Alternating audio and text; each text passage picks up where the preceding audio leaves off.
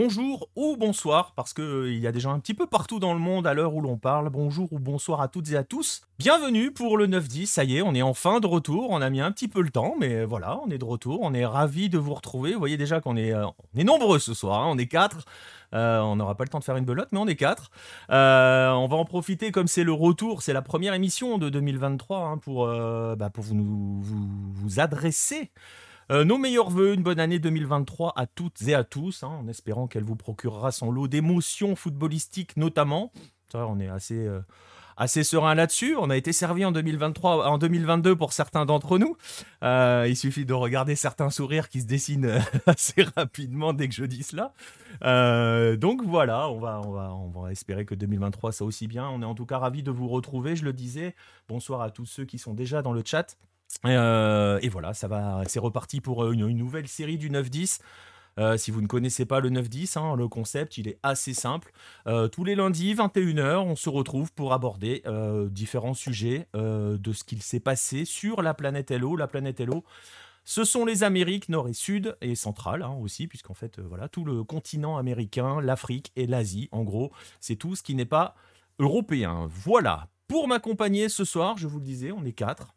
Euh, trois personnes vont donc m'accompagner. Est-ce que j'y vais dans l'ordre alphabétique ou est-ce que j'y vais dans, du plus haut au plus bas dans, ce, dans l'affichage sur le. Ah, commence par, non, on commence par le champion du monde. On va par ton préféré. Commence par ton préféré. je sais. tu sais, j'aurais pu dire je commence par le meilleur, mais voilà, tu vois. Je, dis pas par qui, hein, donc voilà. Non, on va y aller par ordre. Bah, on va commencer, on va donner l'honneur au champion du monde. En, même temps, champion du monde, Pierre, je te nommerai jamais en premier. Hein. On, va, pouvoir y aller direct. Ça ne t'arrivera jamais. Merci. Bonne émission, les gars. Ciao. donc voilà, bah, on va commencer par le champion du monde, l'homme à la troisième étoile, Nico Delarua, qui est tout en bas, vous le voyez. Salut, Nico.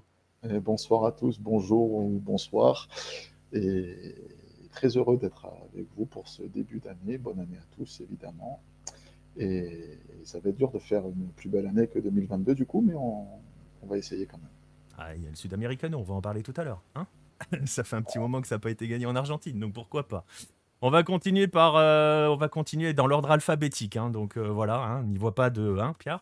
Mais on va commencer par celui qui était le seul mec à rester assis dans la fan zone euh, à Buenos Aires, un soir de décembre.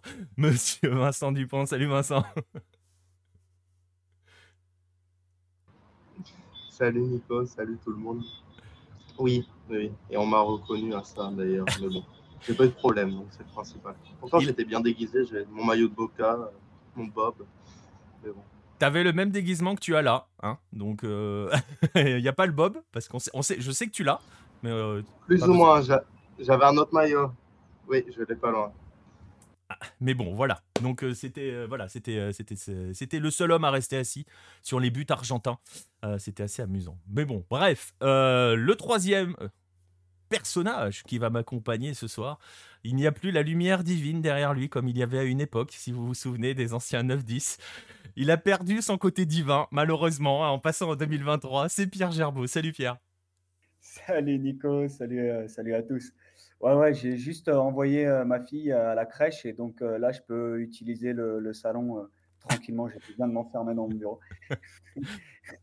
et Vincent, on attend les dossiers sur Nicolas Cougo en Argentine. Hein. D'ailleurs, on les a toujours pas reçus. Donc voilà, merci de nous les envoyer rapidement, histoire de bien commencer 2023.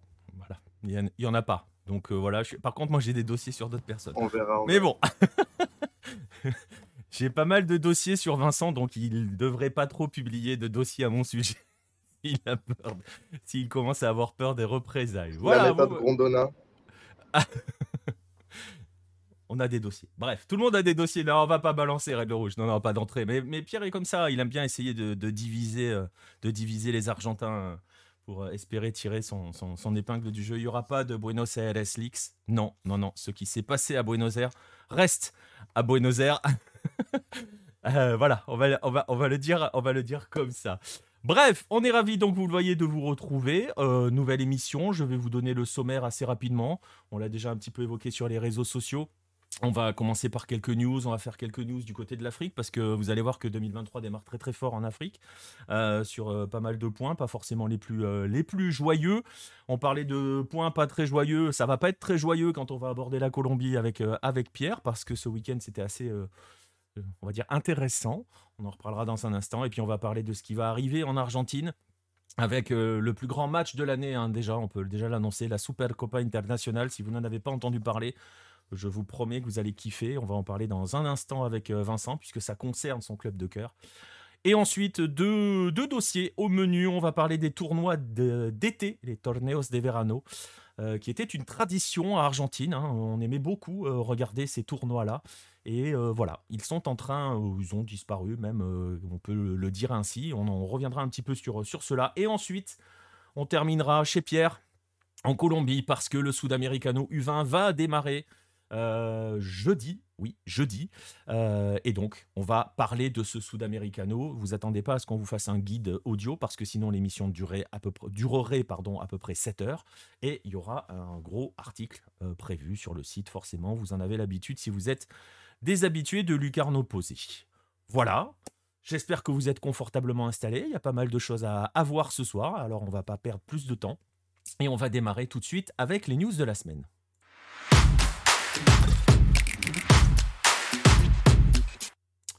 Et on va démarrer donc en Afrique, euh, parce que euh, parce qu'il y a déjà des compétitions qui ont débuté en Afrique ou qui vont débuter. Et euh, il y a déjà quand même son bon gros lot de polémiques. Et vous allez voir que ce sont un petit peu toujours, toujours les mêmes. Et on va commencer par la première. C'est malheureusement un petit peu un classique. On en avait souvent parlé avec, avec PM de ce, de ce problème-là, justement. c'est ces fameuses affaires de triche à l'âge. Et c'est ce qui touche le tournoi Unifac U17 alors l'UNIFAC, si vous ne savez pas ce que c'est, c'est la fédération, euh, je vais le lire exactement, l'Union des fédérations de football d'Afrique centrale. Alors en gros, euh, voilà, si vous savez placer un petit peu les pays en Afrique, vous commencez à imaginer un petit peu la zone. Pour vous la faire court, c'est le Cameroun, les deux Congos, le Gabon, la Guinée équatoriale, la République centrafricaine, le Tchad et Sao Tomé. Alors il y avait donc un tournoi qui était organisé pour les U17, ce fameux tournoi U17 euh, UNIFAC, qui n'est pas un tournoi amical, hein, pour dire les choses clairement, puisque c'est un tournoi qualificatif pour la prochaine Cannes de la catégorie. Voilà. Euh, qui d'ailleurs se déroulera en Algérie en avril prochain. C'est donc un tournoi fort en jeu. Euh, et donc, ce tournoi qualificatif a débuté le 12 janvier dernier, donc il y a 4 jours. Je suis en train de regarder la date parce que j'avais un trou de mémoire sur la date. Euh, il se déroule au Cameroun. Et ça avait commencé forcément par pas mal d'annonces de triche à l'âge pour certaines sélections notamment le pays hôte, le Cameroun, avec euh, l'annonce de 21 fraudes euh, concernant ces triches à l'âge. Donc ça avait fait un petit peu scandale, on va en parler dans un instant, Red le Rouge du Tchad. Euh, ça avait fait scandale, la fédération a voilà, fait le ménage au sein de cette sélection-là, elle a exclu les joueurs concernés, elle a donné une nouvelle liste, voilà, fin de l'affaire. Puis ça a été au tour de la RDC d'exclure des joueurs pour cette raison cette même raison. Il leur restait 15 joueurs. Euh, certains n'étaient même pas en règle sur le plan administratif, donc, conséquence, qu'a fait la RDC Elle a déclaré forfait. Vous allez voir, hein, c'est intéressant. C'est amusant. je ne sais pas en fait si c'est amusant. Et ensuite, euh, ça a eu des conséquences, hein, parce que je ne sais pas si vous suivez un petit peu sur les réseaux sociaux, notamment Erita Ilunga, hein, ancien joueur de, Ligue 1, tout le monde le connaît, je pense, Erita Ilunga, qui aujourd'hui euh, est, président de l'Union des footballeurs du Congo, qui justement c'était un petit peu insurgé de, cela en, publiant, euh, en publiant un tweet et surtout une, sorte de déclaration euh, euh, voilà, parlant de, génération sacrifiée parce que parce qu'il n'y a pas de CAN U17 pour la RDC, il n'y a pas de CAN U20, etc. etc. donc voilà, il y a tout un travail forcément chez les jeunes qui n'est pas fait et qui a des conséquences assez lourdes pour le développement du football en RDC. Et, euh, euh, voilà, il a parlé de, génération sacrifiée, et puis vous le voyez dans la fin de ce message, il appelle même euh, un petit peu à, renverser ceux qui sont actuellement au pouvoir pour mettre en place une nouvelle vision de ce football. Et puis, et puis, donc cette équipe de RDC ne va pas à la, au tournoi Uni, Unifac 2000 U17. Et puis, la veille d'entrer en lice, c'est au tour du Tchad de recevoir une lettre de la CAF que vous voyez ici euh, il y avait eu des tests IRM qui avaient été réalisés sur les joueurs, comme avec toutes les sélections. Le Tchad, en fait, n'avait pas les installations pour faire ces tests et donc avait voyagé au Cameroun pour aller les faire faire auprès d'une instance agréée par, euh, par la CAF, etc., etc. Il y avait eu cela et euh, les résultats avaient été rendus. Il y avait des joueurs qui avaient été recalés, 7 pour être précis. Et il y en a un qui était un petit peu, dont le cas était un petit peu en suspens, c'était Ousmane Diallo. Il a d'abord été qualifié, et vous le voyez avec cette lettre, la veille de l'entrée en liste du Tchad, on leur annonce que finalement, bah, il ne peut pas y aller, et que le Tchad est disqualifié euh, euh, de la compétition euh, à la veille de son match. Tollé général, bien évidemment, puisque ça, le Tchad avait aussi engagé pas mal de frais dans ses développements, dans ce déplacement. Tout le monde était sur place et tout.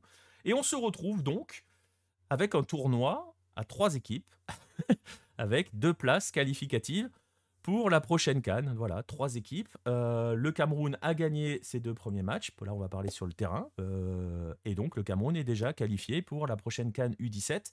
Il reste un match à jouer entre la République centrafricaine et, euh, et, et, et, le Congo. Le Congo Brazzaville.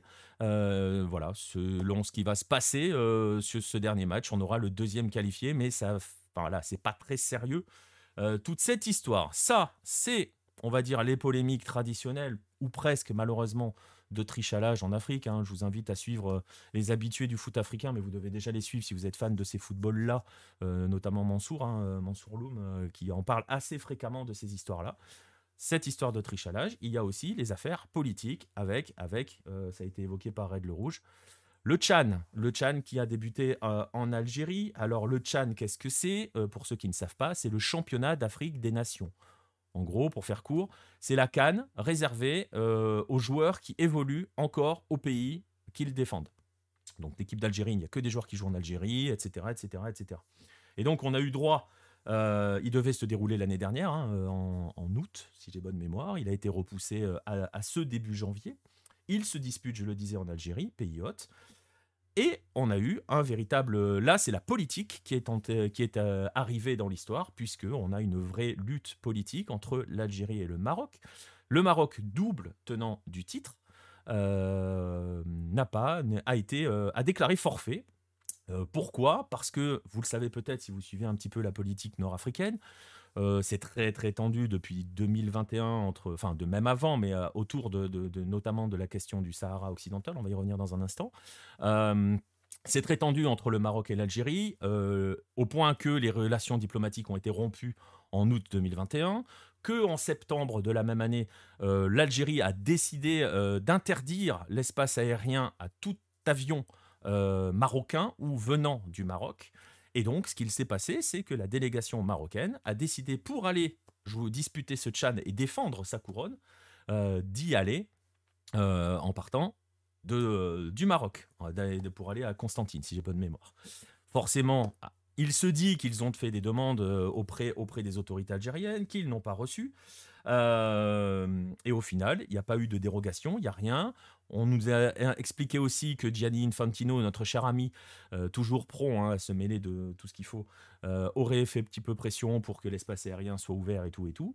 L'espace aérien n'a pas été ouvert à la délégation marocaine. Euh, du côté algérien, on explique aussi que la, situation elle est connue depuis 2021, donc ils pouvaient prendre des dispositions, c'est-à-dire faire une escale dans un autre pays avant d'aller en Algérie. Bref, on a bien compris que c'était une affaire plus politique que, que sportive. Euh, non, exactement, Nostromo, c'est toujours compliqué, c'est pas prêt de s'arranger. Vous allez voir qu'en plus, c'est aller encore plus loin. Donc, il y a ce forfait du Maroc. On ne sait pas trop quelles seront les sanctions euh, que la CAF va, donner euh, à, la, délégation marocaine, parce qu'il y a eu un autre souci derrière, c'est lors de la cérémonie d'ouverture, où on a le petit-fils de Nelson Mandela, qui a fait un discours extrêmement politique, justement où il a rappelé qu'il restait une colonie en Afrique, euh, c'était le Sahara occidental. Il a aussi euh, euh, évoqué la Palestine aussi. Donc il a directement visé la politique du Maroc, hein, les hommes politiques du Maroc.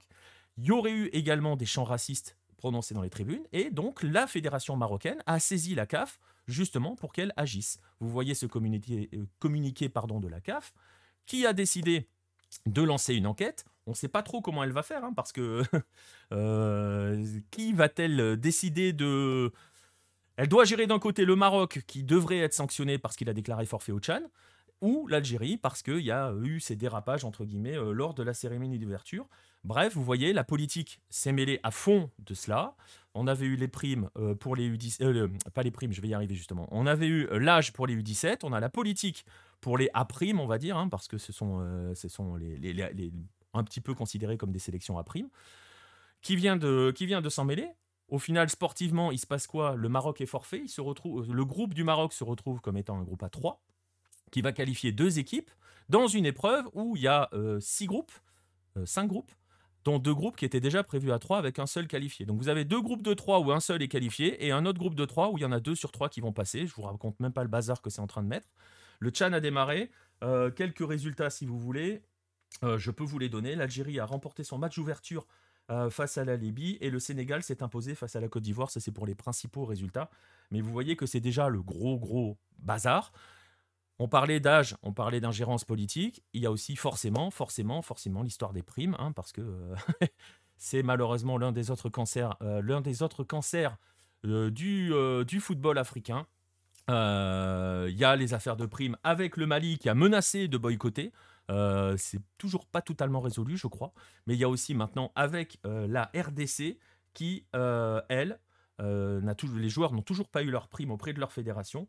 Et, ils ont, à la veille de leur match de, face à la Côte d'Ivoire, ils menacent de faire grève, tout simplement. Euh, voilà, vous voyez, ça démarre très très fort l'année euh, en Afrique. Ouais, c'est presque pire que leur, la Senso, euh, Nico, exactement. mais en fait, c'est voilà, toutes ces ingérences politiques, ces problèmes de primes, ces problèmes, voilà, tout se mélange. On est reparti sur de très très grosses bases en Afrique, malheureusement. C'est pas avec ça que ce football-là va continuer, va essayer de se développer ou continuer de se développer parce que certains travaillent très bien quand même, il faut le dire. Mais, euh, mais voilà, c'est malheureusement un début d'année en fanfare euh, pour le football africain. Euh, et vous voyez, c'est pas, pas tout à fait joyeux. pas tout à fait joyeux non plus. on va aller en âme sud. On va aller chez toi, Pierre. pas tout à fait joyeux non plus avec ce qu'il s'est passé ce week-end pour ce que l'on appelle la noche, la noche verdolaga. Euh, le problème, c'est que ces histoires peuvent être une mauvaise pub. En faire le. Oui, on est d'accord, un Nostromo. Mais c'est toujours les mêmes problèmes, en fait. C'est-à-dire que on finit presque par un sourire parce qu'on est résigné, mais c'est quasiment toujours les mêmes problèmes qui viennent complètement plomber ce football, euh, ce football africain, qui mérite mieux, clairement, et qui euh, est freiné dans son développement avec ces problèmes-là. Voilà. Bref, on verra si ça s'arrange. Pas sûr que ça s'arrangera en 2023, hein, malheureusement. je le disais, on va filer en âme sud. On va aller du côté de la Colombie. Ce week-end, c'était ce que l'on appelle la Noche Verdolaga. Alors, si vous ne connaissez pas le principe euh, des noches, on va dire, euh, dans plusieurs pays, ça se fait. Euh, ce sont des espèces de. Ce sont des événements qui sont organisés en pré-saison, hein, juste avant le, lancement du championnat, où un club, en fait, invite, enfin invite, le club oui, on va dire invite, mais c'est pas invité au sens, euh, les, c'est pas gratuit. Hein. Euh, ses supporters à aller, euh, à aller au stade pour la présentation de l'équipe, parfois la présentation du nouveau maillot. C'est donc souvent l'occasion de présenter surtout les nouvelles recrues autour d'un match qui est un match de, on va dire un match de gala, même si l'adversaire n'est pas forcément une équipe de, de très très haut niveau. Ça dépend des pays, hein, ça dépend des, des, des là, c'était pas le cas. Hein. Là, c'était pas le cas. C'était l'Alliance Lima. Donc euh, voilà, si Romain est, dans le coin, il va pas aimer. Mais euh, oui, on pourrait avoir beaucoup plus prestigieux que cela. Mais bon, là, c'était l'Alliance Lima. Euh, pour jouer contre l'Atlético Nacional, Noche Verdolaga. Les Verdolaga en Colombie, c'est l'Alliance Lima. Mais pour vous donner des exemples de Noche, vous pourrez chercher sur YouTube par exemple. Si vous mettez la Noche Amaria, c'est pour le Barcelona en Équateur. C'est les fameux matchs avec son et lumière partout, grand spectacle. C'est le fameux match, les fameux matchs par exemple où vous avez invité Ronaldinho une année hein, à disputer un match, un, le match. Bref, c'est des espèces d'événements spectacles euh, pour les supporters, pour les abonnés et pour les supporters, pour qu'ils découvrent la nouvelle équipe. Je le disais, parfois les nouveaux maillots. Euh, donc voilà, c'est un grand moment normalement festif, hein, Pierre? Sauf que là, c'est loin d'être festif, c'est même un fiasco monumental. Ouais, c'est ça. Euh, alors pour compléter ce que tu as dit, effectivement, c'était la présentation de l'équipe, mais Là, il y avait présentation de l'équipe masculine, de l'équipe féminine, des nouveaux maillots et le match amical contre, contre l'ogre continental euh, qui est euh, l'Alliance Salima. Alors, qui fait à peu euh, près les mêmes parcours que les Colombiens en Libertadores, donc ils sont au même niveau. Hein. Ouais, ouais, ouais. À peu près, je pense que ah, ils, sont, ils sont encore moins bien. Ils sont en combien de défaites consécutives en Libertadores Ouais, c'est vrai, c'est vrai. C'est pas un bon exemple, Alliance Salima, c'est vrai. 18, je crois. Non, mais, mais voilà, ça s'est très très mal passé et, euh, et, et c'est pas surprenant en fait. Voilà, euh, il y a eu plein de, plein de facteurs qui font ça. Alors, on va commencer par euh, celui malheureusement impondérable, c'est que le match qui était prévu samedi soir n'a pas pu avoir lieu tout simplement parce qu'en ce moment, en Colombie, on est, on est sur un phénomène climatique voilà, qui est la Niña et donc il fait beaucoup plus froid et humide. Voilà, vous avez l'image ici, donc vous, voyez que le terrain est difficilement praticable. Donc, il a dû être décalé au lendemain et il, a tombé, il est tombé des trompes d'eau vraiment sur, sur Medellín. D'ailleurs, il y a eu des problèmes dans la ville avec des inondations dans certains quartiers. Donc voilà, il y a eu cette, ce facteur météorologique qui est impondérable, mais, mais ce n'est pas si surprenant. Je pense que même s'il si, n'avait pas plu, le stade n'aurait pas été plus, plus rempli que ça. Oui, parce que je te, je te, coupe deux secondes. Si vous voyez l'image, en fait, c'est vraiment là, le match, c'est après, entre guillemets, la cérémonie de présentation des joueurs et tout et tout. Il y a eu toute la cérémonie où ils sont montés sur scène et tout, au milieu de la pelouse. Ça, c'était avant le match, en fait, avant que le match puisse se lancer, où il s'est mis, ça s'est accéléré à pleuvoir, mais le stade ne s'est pas vidé pour autant. Hein. C'est-à-dire qu'il n'y avait pas grand monde dans ce stade-là, alors que normalement, ça doit faire le plein. Exactement. Et, euh, et, voilà, pour expliquer, il y a une fracture très, très nette et très, très forte entre les supporters, on va dire, les, les de l'Atlético Nacional et la direction. Euh, ce qui s'est passé, c'est que c'était quand à peu près en décembre, mi-décembre de l'année dernière, les, dirigeants de l'Atlético Nacional ont sorti les, tarifs euh, pour les abonnements de, bah, cette année, la 2023 du premier semestre. Et les supporters ont dit euh, ben non, tout simplement. Voilà. Euh, nous, on ne paye pas. Et il y, a eu, des menaces de mort contre les, dirigeants qui ont porté plainte. Et il y a eu des, inscriptions, des tags sur, sur, les, sur les, les, installations. Ils s'en sont pris aussi aux sponsors. Hein. voilà, bah, sponsor en même temps, l'Atlético National, pour la parenthèse, le proprio. voilà, le proprio du club, c'est c'est un proprio qui a beaucoup d'entreprises, dont le sponsor principal du club, qui est une marque de soda locale. Voilà, ceux qui connaissent la Colombie. Postobon. Voilà. Euh, je voulais pas faire de pub gratos. Ah bon, on s'en fout. Hein.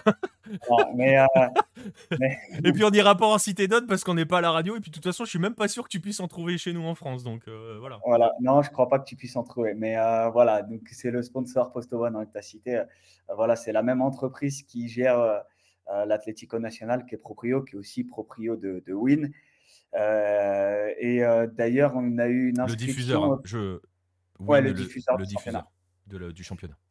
Ouais, d'ailleurs, on a eu une inscription assez euh, drôle, puisqu'au moment où Win a sorti euh, son canal, euh, sa chaîne payante, voilà, il y a eu un petit tollé sur les réseaux sociaux avec Lo pagara tu madre. En, traduction, on peut dire c'est ta mère qui paiera. Et, donc, voilà, on a eu la même inscription à Bono, Lo pagara tu madre, voilà, sur les, sur les installations. Donc, donc, il y a une fracture très, très, très, très nette. Et il y a un chiffre d'ailleurs qui a alerté un peu tout le monde. Euh, après les, les, 48 heures après la sortie des ventes des abonnements, j'ai vérifié les chiffres tout à l'heure, on était à quoi Même pas 200, 200 abonnements vendus. Ah, c'est chaud quand même là. Ouais, à titre de comparaison, euh, en juillet 2022, euh, la première heure après la sortie des abonnements, ils en avaient vendu 2500. Et là, aujourd'hui, ça a progressé ou on est toujours à. J'ai pas les chiffres. Euh, parce que j'ai vu passer sur les réseaux que. Euh, alors, je sais pas si c'est parce que les dirigeants ont évoqué qu'il y aurait peut-être 10 000 abonnés ou quelque chose comme ça. Et justement, j'ai vu passer pas mal de messages par rapport à cette noche euh, Verdolaga où il y avait personne dans le stade. Alors, on a différents chiffres. Soi-disant, il y avait à peu près 8000 personnes. Je suis pas sûr qu'il y avait 8000 personnes dans le stade. Non, moi, je ne les ai pas vus. Hein. voilà. enfin, j'ai vu les images à la télé et je, je suis déjà allé à l'Atanasio moi, les 8000, euh, ça me paraît. Euh, ouais, ça paraît un peu survendu. Euh, mais j'ai vu certains messages passer en disant bah, Ils sont où tes 10 000 abonnés? Il n'y a pas 10 000 là. Non, non, non, non, il n'y a pas 10 000. Et, et non, il y a un vrai, vrai clivage très fort. Il y a plusieurs joueurs, enfin plusieurs anciens joueurs de l'Atlético National qui ont pris, pris, la parole en disant que c'était c'était pas normal, qu'il y avait une fracture très forte, qu'il fallait. ils s'en sont surtout pris aux dirigeants euh, où il fallait euh, beaucoup de renforts parce que euh, en plus, il voit l'Atlético National voit ce qu'a fait Junior. en faisant arriver Juan Fernando Quintero. Il n'y avait pas grand monde à sa présentation quand même. Hein. À, à Juan Fer? Bah, c'était pas foufou, hein, le. Ah, il y avait un peu plus que. Il y avait, c'était dans un stade un peu plus grand et il y avait un petit peu plus de personnes. Un Ouais. petit peu plus de monde. Ouais. Bah, il a fallu Non, serrer les non, plans mais- quand même. Hein. Voilà, en tout cas, ils ont. euh, voilà, la famille, euh, la famille euh, Proprio Junior, a sorti euh, le carnet tchèque. Ils ont Et la boîte à pizza. Et la, et la boîte. et la boîte à pizza. Voilà, on Bah, ils l'ont volé à Flamengo, donc voilà, faut le dire. Voilà. Il il était censé aller à Ouais. Flamengo. Ouais, il y avait des, il y avait des, il y avait des rumeurs. Ouais, je pense que, je pense qu'ils savaient l'état de forme de Juan Fernando Quintero, son hygiène de vie, et je pense que, voilà, ils sont Flamengo, ils n'étaient pas prêts à payer ce que Ils demandait. surtout pas euh, besoin, en fait. Voilà. Et quand tu as des Arrascaeta dans ton équipe, je pense que tu n'as pas besoin de Juan. Fer. Et il voit aussi, euh, enfin, il voit un peu Santa Fe aussi qui a fait, euh, qui a fait venir Rodallega, donc bon, qui est quand même en toute, toute, toute fin de carrière, mais ça reste un nom et ça reste un renfort. Donc, donc voilà, les, anciens joueurs ont pris la parole pour dire, ok, bah, les dirigeants, euh, voilà, mettez, euh, mettez, l'argent sur la table et euh, voilà, euh, investissez et faites venir des joueurs aussi. C'est qui a été une revendication des supporters aussi de dire voilà, euh, no refuerzo, no abono, euh, c'était aussi euh, quelque chose qu'on a beaucoup retrouvé. Voilà, il faut savoir que l'Atlético Nacional est qualifié directement en phase de groupe de la Libertadores avec le Deportivo Pereira et euh, que donc euh, forcément c'est euh, ça reste c'est un objectif important et que l'Atlético Nacional a raté la qualification pour les quadrangulaires lors du dernier semestre et que c'est quand même une catastrophe industrielle. hein. Voilà, à l'échelle à l'échelle de la Colombie, quand tu t'appelles l'Atlético Nacional et que tu ne te qualifies pas pour les quadrangulaires, c'est un peu comme quand tu t'appelles l'AS Saint-Etienne en, en France et que tu descends en Ligue 2 et que tu es dernier de Ligue 2 derrière. Quoi. On est sur la même échelle de, de catastrophe industrielle. Voilà, donc, euh, Mais, mais, Donc, mais euh, concrètement, parce qu'il me semble avoir vu, tu me confirmeras ou infirmeras, que justement les dirigeants ont dit qu'il n'y aurait pas d'autres recrues. Euh, Non. ah non, ils ont un effectif qui est moyennasse, on va le dire. Voilà. euh, alors, deux questions euh, avant qu'on passe à la suite. La première, euh, qu'est-ce qui a fait que l'Atlético Nacional, qui est une puissance du foot colombien, arrive dans cette situation-là? Et la deuxième, c'est est-ce que ce conflit, euh, avec des dirigeants qui ne vont pas, entre guillemets, céder à la pression populaire, et en même temps, tu as envie de te dire, s'ils n'ont pas les capacités financières, ils vont pas céder à la pression populaire, ils n'ont pas les capacités financières, c'est une question cachée, est-ce qu'ils les ont? Euh, Comment est-ce que ce conflit peut se résoudre? Parce que là, la situation va être compliquée. Euh, Il y a des relations aussi tendues avec l'entraîneur qui n'avait pas été à une réunion avec les barrages, je crois, ou quelque chose comme ça. Ça va être très très chaud quand même, là, le tournoi qui arrive. Oui, oui, ça va être chaud. Euh, Comment ça peut se tasser euh, Ça peut se tasser. Il y a que des victoires, que des titres. Quand tu euh, voilà, tu t'appelles l'Atlético Nacional, c'est que ça. Mais là ils, vont sortent- jouer, là, ils vont jouer dans des stades vides, concrètement. Oui, mais euh, s'ils gagnent, euh, les supporters reviendront. Voilà. on- En tout cas, en tout cas, si les résultats sportifs suivent, euh, il y aura quand même une, dynamique euh, qui se remettra en place et voilà, il y aura des accords qui vont être trouvés. Là, euh, devant euh, les chiffres, euh, les chiffres que j'ai donnés tout à l'heure, euh, la direction de l'Atlético Nacional se sont vraiment alarmés. Ils ont dit OK, on va renégocier les tarifs. Ils en ont mis à la baisse. Donc voilà, je pense que s'il y a des résultats sportifs derrière, la machine peut redémarrer. Surtout que pour te répondre comment on en est arrivé là, bah, l'Atlético Nacional, sur les dernières années, ils arrivaient quand même à, s'en sortir euh, financièrement. Ils arrivaient à vendre beaucoup de, bah, en tout cas quelques joueurs à l'étranger. Ils avaient, euh, ils avaient des, bons, des bons profils qui sortaient. Voilà, euh, euh, on peut citer euh, Stéphane Medina, par exemple. On peut citer euh, euh, plus récemment euh, Davinson Sanchez. euh, on peut citer euh, Edwin Cardona euh, en son temps aussi. euh, voilà, la bise aux supporters du Racing. Euh, Et de Boca. et de, et de Boca. Ouais, il n'y est plus, heureusement. Mais voilà, ils arrivaient toujours à, à faire euh, Marlos Moreno aussi, euh, voilà, qu'on voit, qu'on n'a pas vu encore en Ligue 1. Donc, ils avaient cette capacité de toujours sortir des joueurs et avoir un peu de réserve derrière. Euh, Ospina, tiens, pour euh, citer lui aussi qui me vient à l'esprit. Là, c'est pas le cas. Ils ont quand même moins vendu à l'étranger. Euh, Il y a moins de, moins, de, moins de joueurs qui sont sortis. Il y a eu le résultat sportif du, dernier semestre qui a été vraiment catastrophique, sachant que c'est Autori qui est venu et qui la dernière fois que l'Atlético Nacional avait, avait foiré la qualification pour un quadrangulaire, c'était déjà Autori aux commandes. Donc il y a quand même un climat, un climat de défiance. Et euh, c'est pas l'amour fou entre, entre Autori et, les Barras de. Oui, d'ailleurs, il n'est pas allé à la fameuse réunion où il y avait quelques joueurs et, lui n'y est pas allé et, les barras vraiment... veulent aussi pour ça. Euh, donc ça, sous-entend aussi, ça sous-entend aussi, et euh, ça me permettra d'élargir avec la question de Nostromo, et ce sera la dernière question par rapport à cette affaire.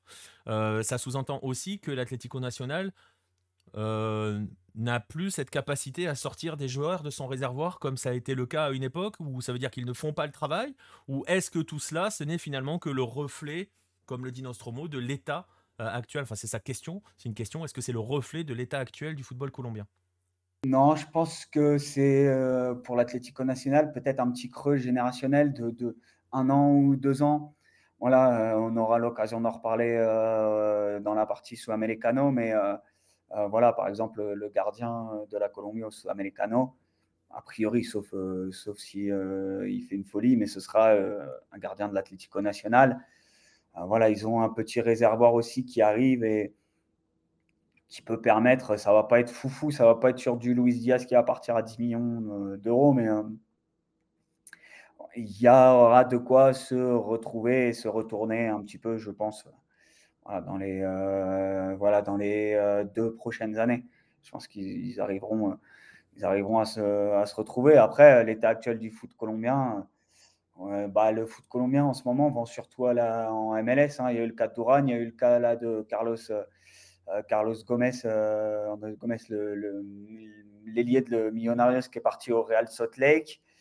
Euh, voilà, c'est plutôt plus ce qui était déjà parti l'année dernière. Voilà, la MLS arrive à, des bons, des bons yeux en Colombie et arrive à, voilà, faire venir et à, et arracher les jeunes talents colombiens. elle, a de, elle, a, de, bons yeux en Amérique du Sud, la MLS.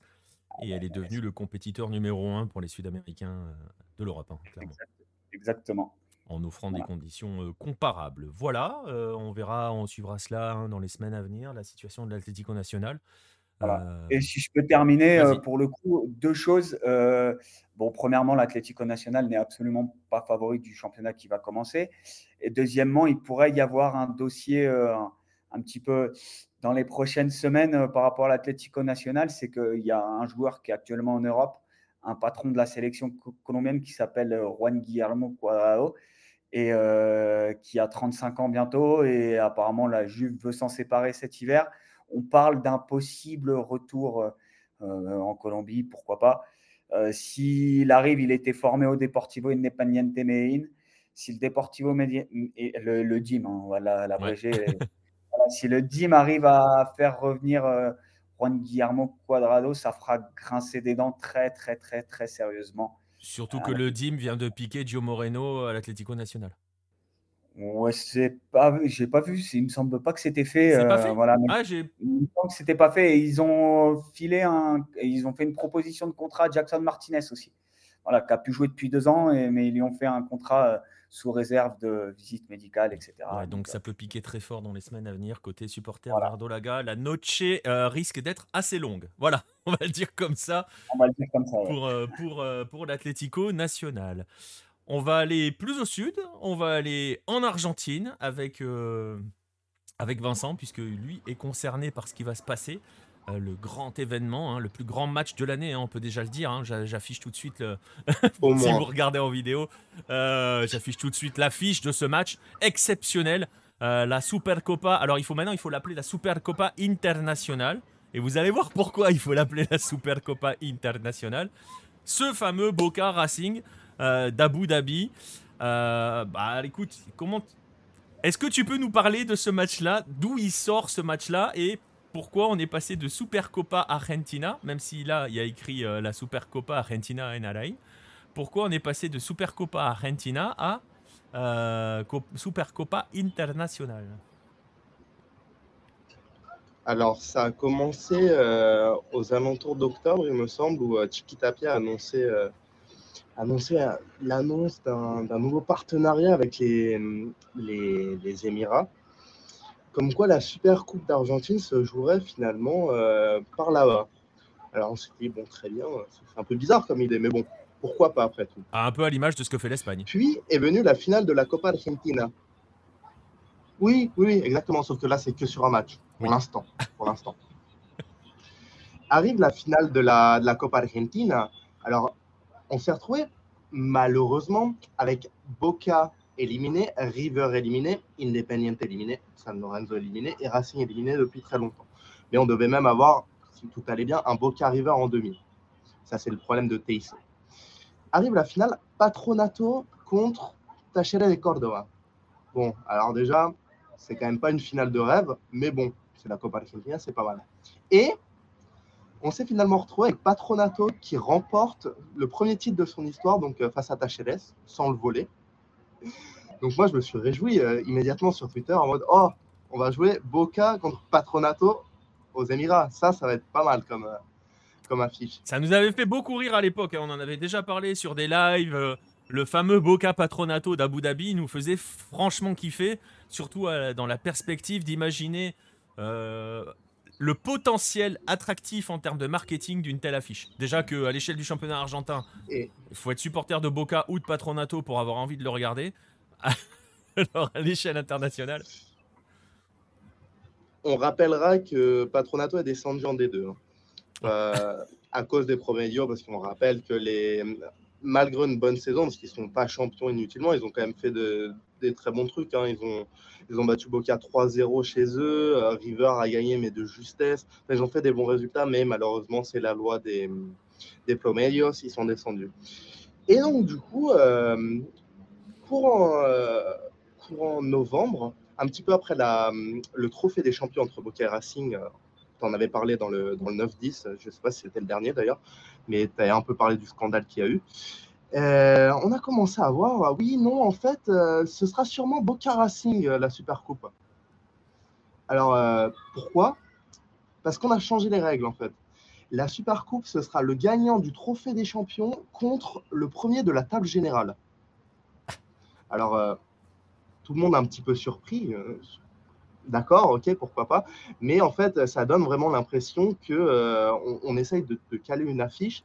Et euh, Racing est très critiqué pour le coup. Euh, pendant un petit moment, c'était la AFA Bostera, donc c'était supposedamente Boca qui mm, gérait l'AFA et qui avait du poids à l'AFA. Mais dernièrement, ça fait à peu près un an environ, on parle beaucoup de Victor Blanco, qui est le, le président de Racing, qui a pas mal de poids apparemment. Et donc, Racing se retrouve en fait à jouer une deuxième coupe euh, réservé aux champions, sauf que Racing n'a pas été champion depuis 2019 en fait. Et euh, pour pallier à ça, forcément, Boca Racing, c'est déjà un peu plus sexy sur le papier. Mais là, après ce qui s'est passé en plus en, au Trophée des Champions, où euh, il y a eu un bordel incroyable. Ouais, mais ça rajoute, ça, rajoute une dimension. Ça rajoute un, un, truc à ce ouais, voilà, c'est ça, exactement. Là, on se retrouve avec, ouais, avec ça. Sauf que comme c'est aux Émirats arabes, euh, unis, les deux plantels, donc les deux, les deux groupes, vont voyager dans le même avion. Donc on a commencé à entendre parler de ça. Et sauf qu'il y a des dirigeants de Bokeh, des dirigeants, des dirigeants pardon, de Racing qui se sont dit euh, Non, mais les gars, euh, en fait, le retour, vous imaginez le retour dans même avion? Les gars se, tapaient dessus sur le terrain. Comment on va faire en fait? Et il n'y a pas eu de solution trouvée. Donc là, on a Bokeh Racing qui ont voyagé euh, ils sont arrivés aujourd'hui, je crois. J'ai vu tout à l'heure des images euh, de Benedetto, il me semble, sur Instagram. Et euh, donc, l'aller, ça me pose pas trop de problème. Mais maintenant, j'ai hâte de voir ce qui va se passer sur le terrain parce que c'est un titre officiel. C'est un titre officiel, c'est pas un match amical. Et pas de suspendu.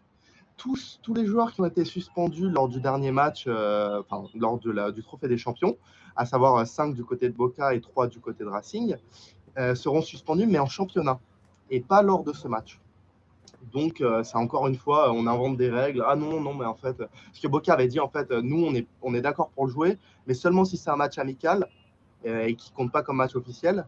Ou alors, euh, apparemment, s'il n'y avait pas les suspendus. Et ça arrangeait aussi Racing de l'autre côté que les suspendus ne soient pas suspendus pour ce match-là. Donc, on se retrouve sur du grand n'importe quoi sauce argentine de nouveau. Rien de bien surprenant. C'est vendredi à 16h pour moi, donc à 20h. En prime time chez nous. Ouais, 20h pour vous. Euh, vu les amicaux de Bokeh Racing, Je sais pas ce que ça va donner, mais certainement pas un grand match. Mais ça peut sentir la poudre. Ça peut, bah, c'est ce que nous dit Arklune dans le chat. Les retrouvailles vont être chaudes. Il n'est pas sûr que ça soit bon pour la qualité du football. Alors, par contre, je te rassure, un Boca Patronato pour la qualité du football, on savait où on allait hein, déjà. Donc, donc bon, Aussi. on n'y perd pas forcément grand chose dans l'histoire. Mais euh, oui, oui, voilà, c'est assez amusant. J'ai vu aussi, euh, histoire de continuer dans les histoires argentines, hein, euh, euh, j'ai vu aussi que notre cher ami Dizeo avait le droit d'être à Abu Dhabi pour, euh, avec les Barras pour être là-bas. Euh, Il a, mis sa, il a mis une caution sur, sa, sur la maison de sa femme. Enfin, c'est c'est extraordinaire. J'ai pas vu passer ça. T'as pas vu ça? Bon, il est là-bas. Il est à Abu Dhabi et apparemment, il a eu l'autorisation de quitter l'Argentine en mettant sous caution sa, la maison, euh, sa maison, je sais plus quelle villa, qui est au nom de sa femme. Et en gros, s'il fait le con là-bas ou machin, s'il rentre pas en Argentine, il perdra sa maison. Ça doit lui faire une jambe, le mec. Euh, voilà, bref, donc les Barras, leurs leaders seront là-bas, ils seront tout contents. Euh, Règle rouge, pourquoi les suspensions ne s'appliquent pas? Euh, C'est l'Argentine, c'est parce que ça a râlé. Oui, c'est le tribunal. Le tribunal, euh, comme je t'ai dit, en fait, Boca refusait de jouer euh, le match, euh, n'y allait pas, clairement, ou envoyer la réserve, je sais pas exactement comment ils ont fait. Mais, euh, et même du côté de Racing, en fait, ça enfin, maintenant Alcaraz a été vendu, donc ça change pas grand-chose, mais ils ont quand même deux, trois suspendus qui étaient. Ouais, et Copetti. Du coup, ça va, en fait, au final. Euh, c'est que du côté de Boca, en fait, Benetto a pris 5 matchs. hein, donc, euh, il a pris 5 ou 3 Non, 3, je crois qu'il a pris 3 ou 4 matchs. Mais c'est beaucoup, tu vois, c'est pas des petites suspensions. Donc, euh, pour le coup, c'est même assez surprenant parce qu'en fait, euh, il n'y a pas eu de suspendu euh, en finale parce que apparemment ça comptait pas, je sais pas quoi, en demi-finale. Mais alors en finale, oui, ça compte. Enfin, c'est l'arbitrage mais après- euh, Après, c'est un petit peu. euh, je sais pas si vous vous souvenez euh, de Feu Coupe de la Ligue. En France, il me semble que les suspensions en Coupe de la Ligue ne s'appliquaient pas en championnat à une époque. Il y avait un truc comme ça. Ou je sais plus où, si c'est, je sais plus laquelle c'était euh, ou si c'était la Coupe de France. Donc bon, dans l'absolu, tu te dis une super coupe. Bon, c'est pas for- en soi, c'est pas forcément le truc le plus choquant dans l'histoire. hein, mais euh, mais euh, bon, on va Non, su- non, clairement pas. est-ce qu'on va dire qu'on va suivre ça? Pas sûr. pas sûr que ce match est un grand. Il y aura un petit article sur Halo quand même. Ouais, voilà, il y aura... surtout s'ils se mettent sur la gueule dans l'avion. Euh, Oui, mais c'était avec la Coupe de France, merci Red Rouge. Euh, mais euh, oui, oui, ça va être, ça va être intéressant. euh, euh, L'après-match va être intéressant. Euh, c'est ça, c'est la Coupe de France parce que c'était la Coupe de la Fédération et c'était pas la Coupe de la Ligue. Voilà, c'était pas la Coupe de la LFP. Ah. Voilà, c'était ça. Mais ça a changé, je crois, ça. Je sais pas. Enfin, je sais plus. Bref, enfin, en soi, c'est pas choquant que la Super Coupe, tu puisses dire c'est une compétition à part, on n'applique pas les sanctions qui ont été données sur du championnat ou sur un tournoi précis. Bon, pourquoi pas. Bref, Boca Racing, vendredi 20h, euh, si vous avez envie de vous faire mal, euh, à Abu Dhabi. Je sais pas s'ils ont donné des chiffres par rapport à la, à la comment dirais-je, à l'affluence, si ça s'est bien vendu ou pas. Je suis pas sûr, je sais pas. Je sais pas si tu as eu des chiffres. pas de chiffres, mais j'ai les prix. Par contre, moi j'ai eu les chiffres des prix de vente et c'est pas excessif, c'est 20-30 dollars, donc ça va. Je m'attendais à, je m'attendais à plus, tu vois, mais euh, à mon avis, ça va être un... Il y aura personne en fait. Ah, c'est ça, euh, pensant, euh, ah, il s'ils mettent aucune plus, euh, s'ils mettent des, des places euh, prix euh, finale de la Coupe du Monde, euh, ah, il y a zéro. Quoi. Après, un Boca Racing à Abu Dhabi, est-ce que ça Non, mais déjà là, il y foules aura personne pour moi. Ouais, c'est ça. Après, tu sais, je, je sais que Boca est assez populaire dans le monde arabe quand même, plus ou moins. Ouais, mais Euh, Racing. donc, euh, j'ai un peu d'espoir, tu vois, mais oui, Racing, voilà. Ouais, après, euh, Après, euh, juste euh, quand la France, là, en- depuis euh, 2018, on appelait ça, euh, ils appelaient la Ligue 1 El Campeonato et los Campeones del Mundo. Donc euh, peut-être que ça va. c'est la. Super Coupe des champions du monde, peut-être. Voilà. avec Écoute, ils ont pas, ils ont pas essayé, ils ont pas encore essayé de le vendre comme ça. hein. Donc, euh, donc, euh, donc euh, voilà. Bref, euh, vendredi 20h, si vous avez envie, hein, bon courage. Après, ça peut être très marrant si ça part en sucette. Ça serait assez. je, vais- je sais pas si on peut dire que ça serait assez amusant, mais imaginez une super coupe organisée à Abu Dhabi où ça part totalement en live entre les Argentins qui s'en mettent plein la gueule. Ça peut être la meilleure publicité possible pour le football de le football local argentin à l'échelle internationale, ça peut être très très drôle. Mais, mais bon. Bref, on va en profiter justement, euh, on parle de ce, de ce match. Euh, c'est une heure avant le Rennes-Marseille, c'est possible. Ouais, c'est ça, c'est ça. Tu peux te le faire en amuse, en amuse-bouche avant le Marseille-Rennes même. Euh, ça fera plaisir à Pierre. Et euh, Pierre va peut-être faire ça d'ailleurs. Il va peut-être regarder Boca et ensuite il ira voir euh, Marseille. Mm. Bref, euh, c'est l'occasion idéale de faire la transition avec la- ce que, le, le premier dossier dont on voulait parler aujourd'hui, euh, qui est le fameux, le- les fameux, ou pour ceux qui connaissent un peu le football argentin, mais justement on va en parler, les fameux Torneos de Verano, les tournois d'été. C'est notre premier dossier.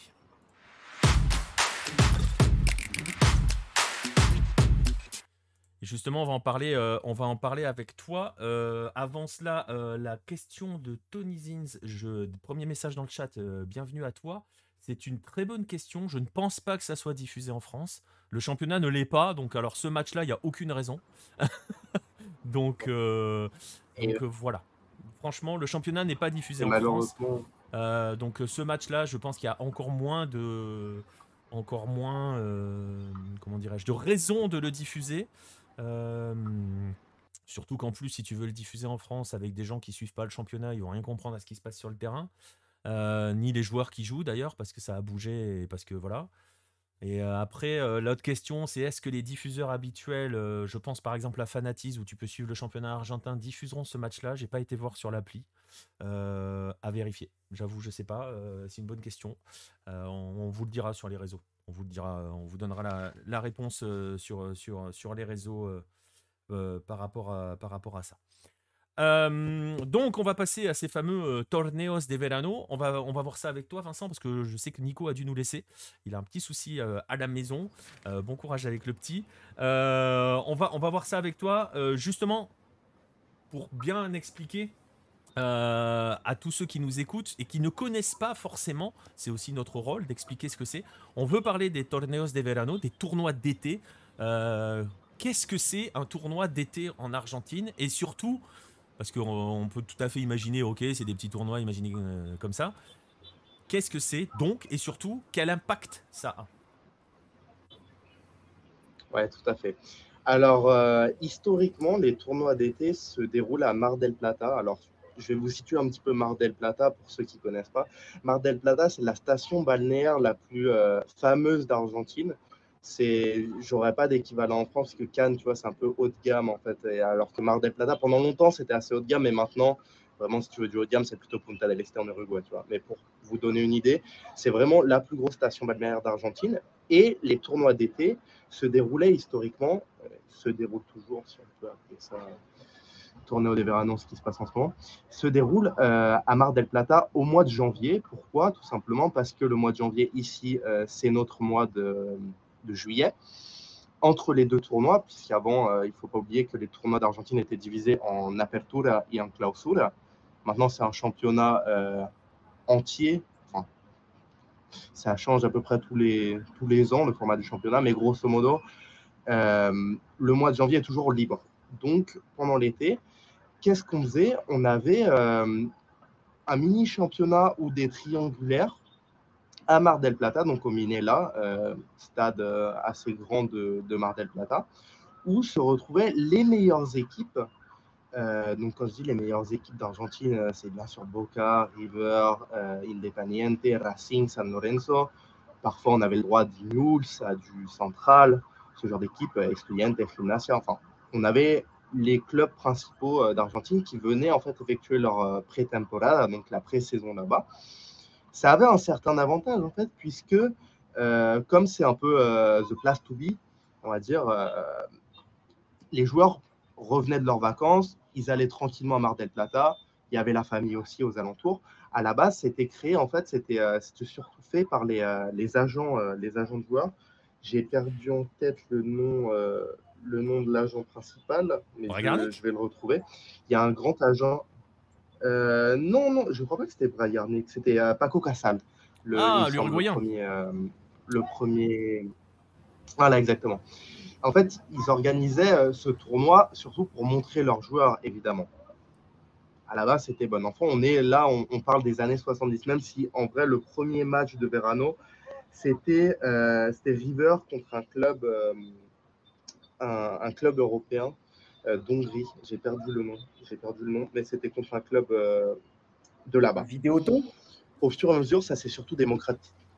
Euh, non, non, non, non, non, c'était. je suis perdu. non, non, non, c'est. j'avais jamais entendu parler. Honnêtement, c'était compliqué. Je vais te retrouver ça et quand ça me revient, je, te, je te le dirai. Et donc, au, aux alentours des années 70, on a commencé à voir la création justement de ces, de ces coupes qui sont divisées en deux, la Copa de Oro et la Copa Ciudad de Mar del Plata. Ciudad de Mar del Plata, pour ceux qui parlent pas espagnol, c'est euh, la coupe de la ville de Mar del Plata. Donc en général, on se retrouvait euh, avec euh, ces grands clubs qui faisaient un mini championnat, c'est-à-dire qu'on avait Boca, River, Racing, si vous voulez, qui allaient jouer 3-4 matchs en janvier, donc contre les autres gros clubs.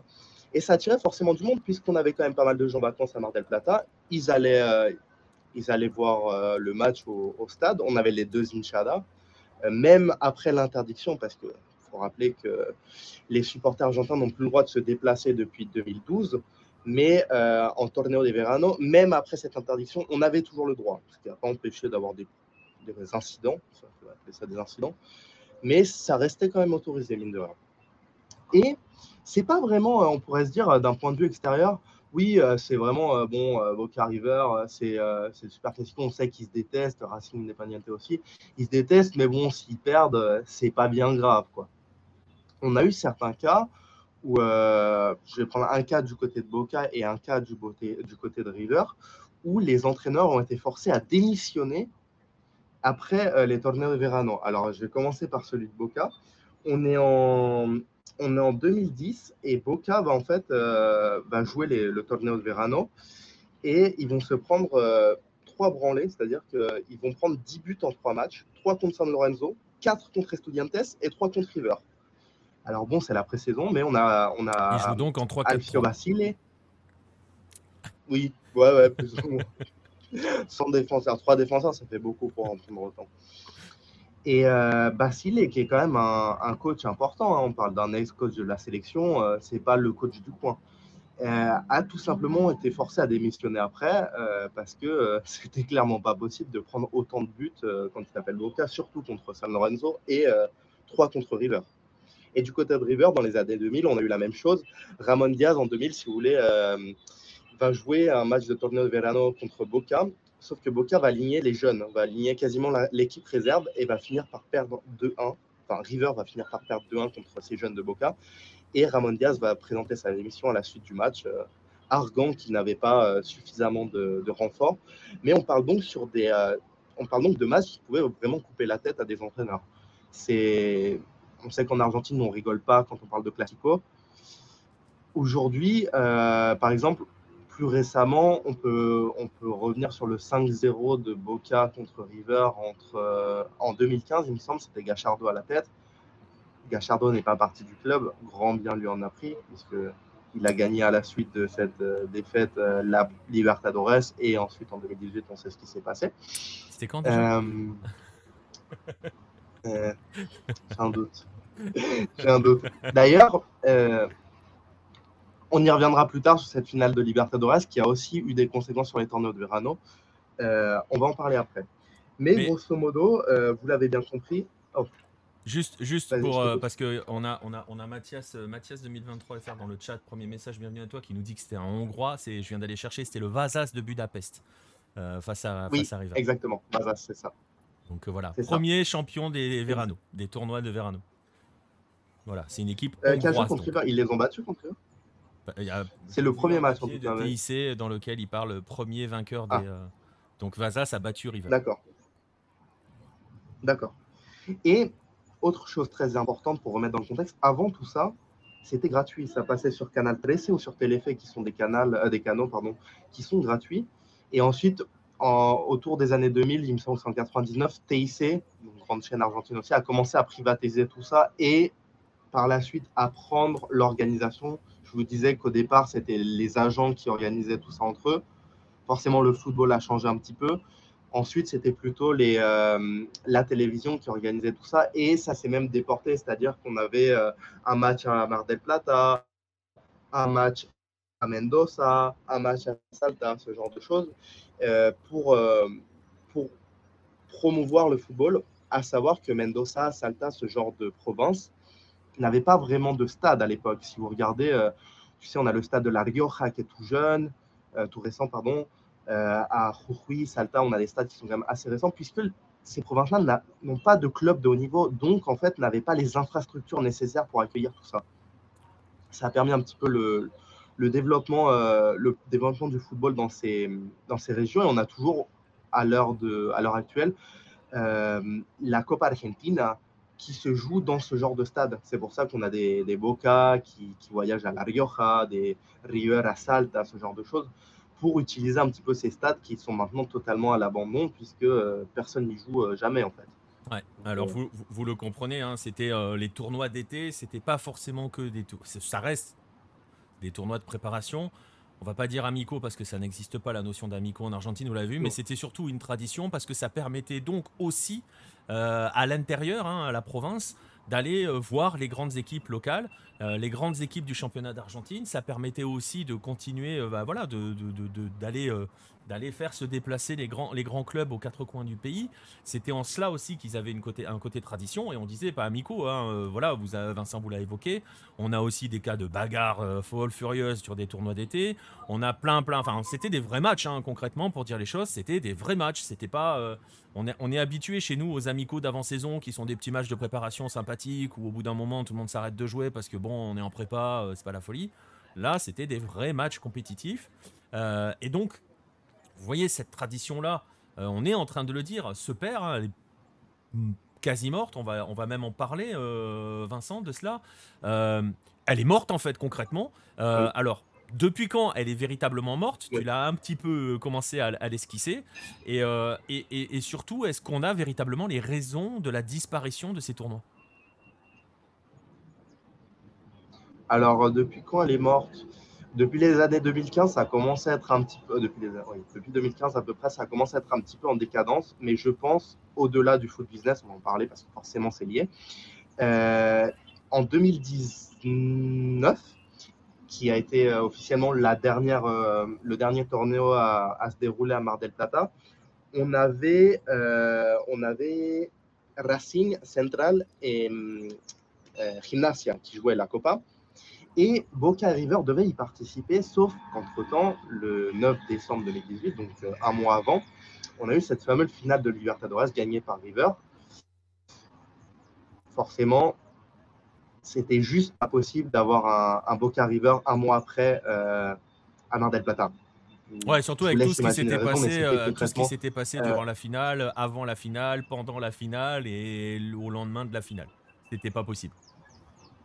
C'était impossible. C'était impossible. Déjà, à Boca, c'était le feu. Honnêtement, ça aurait pu être pire. Moi, je m'attendais à pire. Ça n'a pas implosé autant que je le pensais. C'est juste que personne ne voulait venir à Boca. On s'est retrouvé avec Alfaro après, euh, qui d'ailleurs a montré avec l'Équateur qu'il n'était pas si mauvais que ça. Même si moi, j'ai beaucoup critiqué Alfaro, mais de mon côté, c'est OK.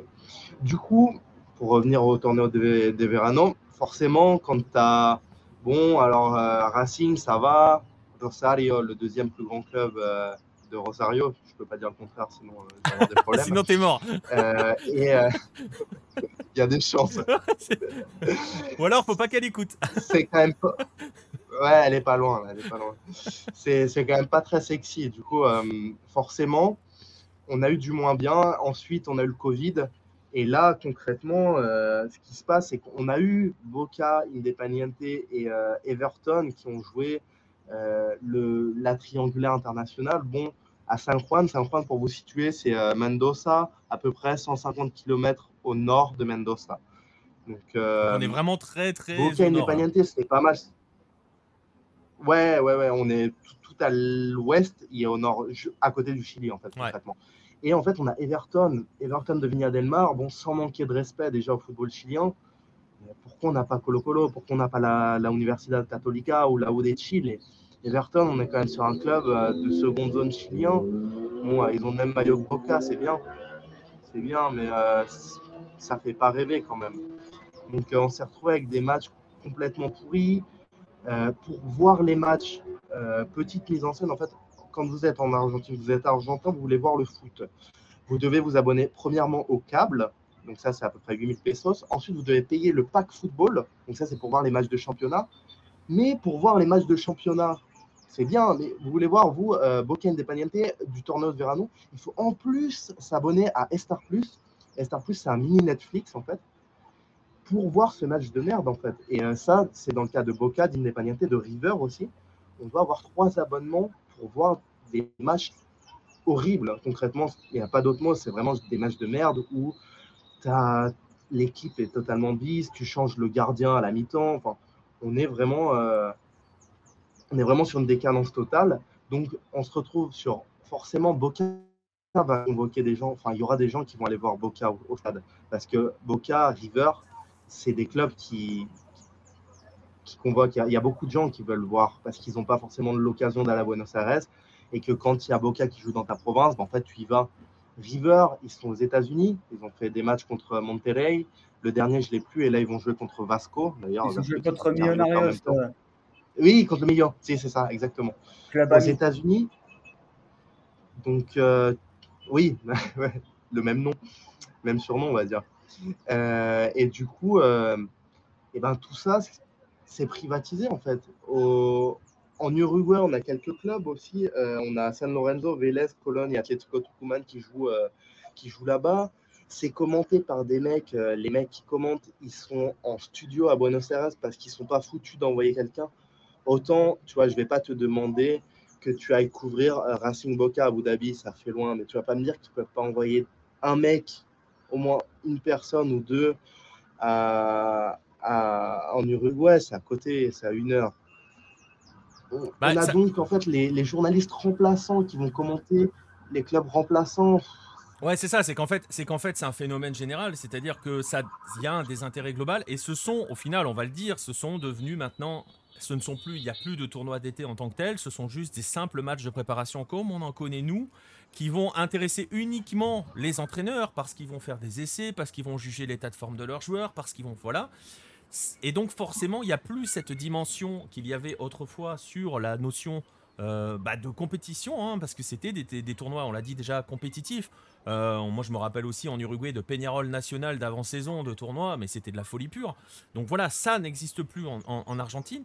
Euh, pour, te répondre, Nostromo, est-ce qu'ils peuvent aider les équipes à se jauger en vue des autres échéances? Pas vraiment, puisque maintenant ce sont des matchs, des simples matchs de préparation. Ce sont des gentils petits matchs amicaux de prépa comme nous on a.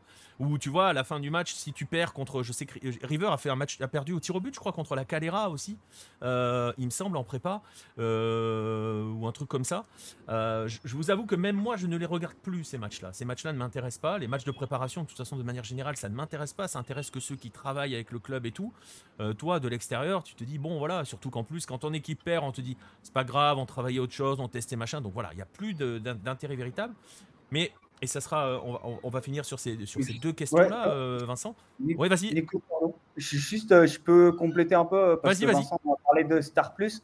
il a dit que c'est un espèce de Netflix. C'est Disney, en fait, c'est ouais, c'est Disney, c'est lié avec Disney. C'est la grosse plateforme en fait, où donc il y a des films, il y a des séries, mais c'est euh, la grosse plateforme qui a tous les droits de ESPN sur le continent américain. Donc on retrouve toutes les compétitions, euh, bah, tout, quasiment tout le football européen, euh, la Ligue 1, les, donc les championnats allemands, allemand, français, italien, espagnol, portugais, anglais, etc. on retrouve les compétitions continentales et on retrouve aussi donc les, effectivement les les, les, tournois là, je sais que le match de River, par exemple, samedi soir, passait sur cette plateforme-là. Et euh, pour vous, dîner, pour vous donner pardon, un ordre d'idée du prix, ça coûte à peu près une dizaine d'euros euh, à la louche. Après, c'est compliqué euh, parce que moi, j'ai le prix en pesos colombianos et voilà, je ne sais pas combien ça coûte en Argentine, mais voilà, la louche, c'est une dizaine d'euros et c'est là. C'est très cher pour un Argentin. C'est combien? C'est très cher pour un Argentin, c'est très cher pour un. Euh, j'ai pas. Bah, c'est cher. Voilà, ouais, ouais. En fait, et en plus, tu dois additionner les trois. C'est ce que je te ah disais, c'est que tu payes le câble, le pack football. Bah, en gros... football, tu devrais avoir les matchs. Boca, Independiente, c'est c'est le foot local, c'est pas la Ligue 1, c'est pas la Coupe du Roi, tu vois. Ouais, mais en gros, c'est comme, en, gros, c'est comme, c'est comme chez nous où maintenant, si tu veux regarder uniquement le football français, tu es obligé d'avoir euh, Canal, Amazon et Bein, parce que la Coupe de France est passée sur Bein. Donc tu cumules ces trois abonnements-là. Exactement, ouais, c'est ça, et ça coûte, euh, voilà. Mais c'est euh, une grosse plateforme, hein, par plus, euh, voilà, c'est. Si, ouais, ils ont quasiment, ils ont tout, ils ont toute là-dessus. Ils, ont, tout. Ouais, ils, ont, tout. Et puis tout, ils ont toute l'Europe aussi. Ouais. Donc, donc voilà. Bref, je disais, on va, on, les, deux dernières questions par rapport, par rapport à, à, ce sujet, par rapport au sujet des tournois de, d'été, vous voyez, c'était une, tradition. Euh, et c'était aussi très très euh, argentin, voire même, euh, même les autres pays faisaient, faisaient leur, leur, propre tournoi d'été, leur torneo de verano. cette tradition se perd, on le voit, il y a cette... bah les, faut pas se mentir, les Boca et les River ont plus à gagner à aller faire des matchs amicaux, à gagner financièrement, à aller faire des matchs amicaux au fin fond des États-Unis plutôt que euh, voilà je me souviens même qu'ils sont allés faire des matchs sur euh, à Disney hein, justement à Disneyland euh, River à une époque il n'y a pas encore pas, si vieille que ça mais oui oui Nostromo de toute façon il faut déjà un sacré porte-monnaie pour tout suivre hein. mais mais on perd cette tradition on perd aussi le fait que ces clubs là bah, vont jouer un petit peu partout au pays deux petites questions pour conclure sur ce, sur ce sujet, Vincent. La première, c'est uh-huh. est-ce que ça a un impact auprès du peuple sur, euh, sur le foot local, en fait, sur la façon dont il vit son foot local. Est-ce que, en plus, alors, on pourrait faire un dossier à fond hein, sur euh, le foot local argentin, la façon dont il est vécu par les gens, à quel point beaucoup de gens s'en désintéressent. Il y a un désintérêt. Est-ce que ça aussi ne contribue pas à renforcer ce désintérêt par rapport au football local? Et la deuxième question, c'est est-ce que on peut faire machine arrière maintenant? Est-ce qu'on peut imaginer voir les torneos de verano revenir un jour en Argentine Alors, euh, est-ce que ça, pousse au désintérêt? Évidemment, surtout que en ce moment en Argentine, tu as une émission qui s'appelle Gran Hermano, qui est un peu le Secret Story euh, version argentine, sauf que ça dure 5, 5 mois, je crois, quelque chose comme ça. Et en fait, c'est aux mêmes heures que les matchs de Boca donc, euh, ou, de, ou, de, River, ce genre de choses. Ce qui fait qu'en fait, tu as plus que les fanatiques fanatiques qui vont regarder le match en plus, quand tu regardes le contenu, tu l'as très bien dit, les entraîneurs, ça intéresse que les entraîneurs. Et je peux t'assurer que les entraîneurs, ils préféraient que ça se joue à 9h le matin sans personne pour regarder parce que ça fout la pression, ce genre de choses. Plus personne ne regarde, on préfère voir d'autres choses. Il faut payer en plus. Tu vois, c'est pas quelque chose que tu allumes la télé. Ah bon, il y a Boca qui joue contre, euh, contre Independiente, bon, éventuellement je vais regarder, tu vois, tu dois te poser la question, attends, est-ce que j'ai Star Plus ou aller sur les pages pirates, sachant que les pages pirates euh, sont en train d'être chassées, je pense à, faire une minute de silence pour euh, Football Livré qui malheureusement ouais, qui a sauté. Il faut en trouver des nouveaux. Ouais, malheureusement, hein, ça c'est une catastrophe, malheureusement. Mais bon, il y a toujours, euh, il y a toujours moyen. Et est-ce que c'est possible de faire machine arrière? Eh bien en fait non, puisque le, le nerf de la guerre est financier. Et les... en Argentine, il n'y a plus d'argent. Il n'y a plus d'argent. Qui a de l'argent maintenant? Les États-Unis, les, les Émirats arabes, ce, genre de pays qui peuvent attirer les clubs, les faire jouer contre, contre des équipes. Pour le coup, River n'a pas joué contre des clubs dégueulasses. Hein. Monterrey, euh, même Missionarios, c'est, c'est pas dégueu en soi. C'est pas, ah, ils ont, ils ont joué l'Union de la Calera quand même. Hein. Ouais, ouais, et puis ça reste. Hein. Euh, voilà, je défends, j'aime beaucoup mon football colombien, mais bon, voilà, Millonarios, euh, c'est pas. C'est pas ouais, mais historiquement, historiquement parlant, c'est pas Everton de Vigna Del Mar. Et j'aime beaucoup Everton de Vigna Del Mar, même si je préfère voilà, Wanderers, mais il faut pas le dire. Et River, euh, bon. Voilà, et River et Millonarios sont très amis aussi. Voilà, c'est un match traditionnel. Ouais, c'est ça, exactement. Et en fait, à partir de ce constat-là, tu peux pas te dire les, les droits vont revenir aussi quelque chose qui est important à suivre, c'est euh, en Argentine, les droits sont négociés, je crois qu'à 7-8 ans, il me semble, et il me semble que ça expire en 2025. Alors ça, ce sera vérifié. Mais euh, tant que tant qu'on n'a pas une chaîne qui va récupérer les droits, donc pour l'instant c'est surtout ESPN euh, e et Disney qui les ont, il n'y a que en fait qui serait éventuellement capable, ou TIC s'y récupère les droits, mais ça m'étonnerait fortement, d'organiser quelque chose, de dire on va mettre l'argent, on va trouver les sponsors et vraiment là, on va faire quelque chose parce qu'en Argentine, maintenant, on a les infrastructures, les personnes. Je peux vous assurer que si tu recommences à faire des, matchs euh, Boca River, euh, Independiente Racing ou même euh, River Independiente Boca Racing à Mar del Plata en été au mois de janvier, il y aura du monde parce que Mar del Plata, c'est Mar del Plata. Il y a toujours.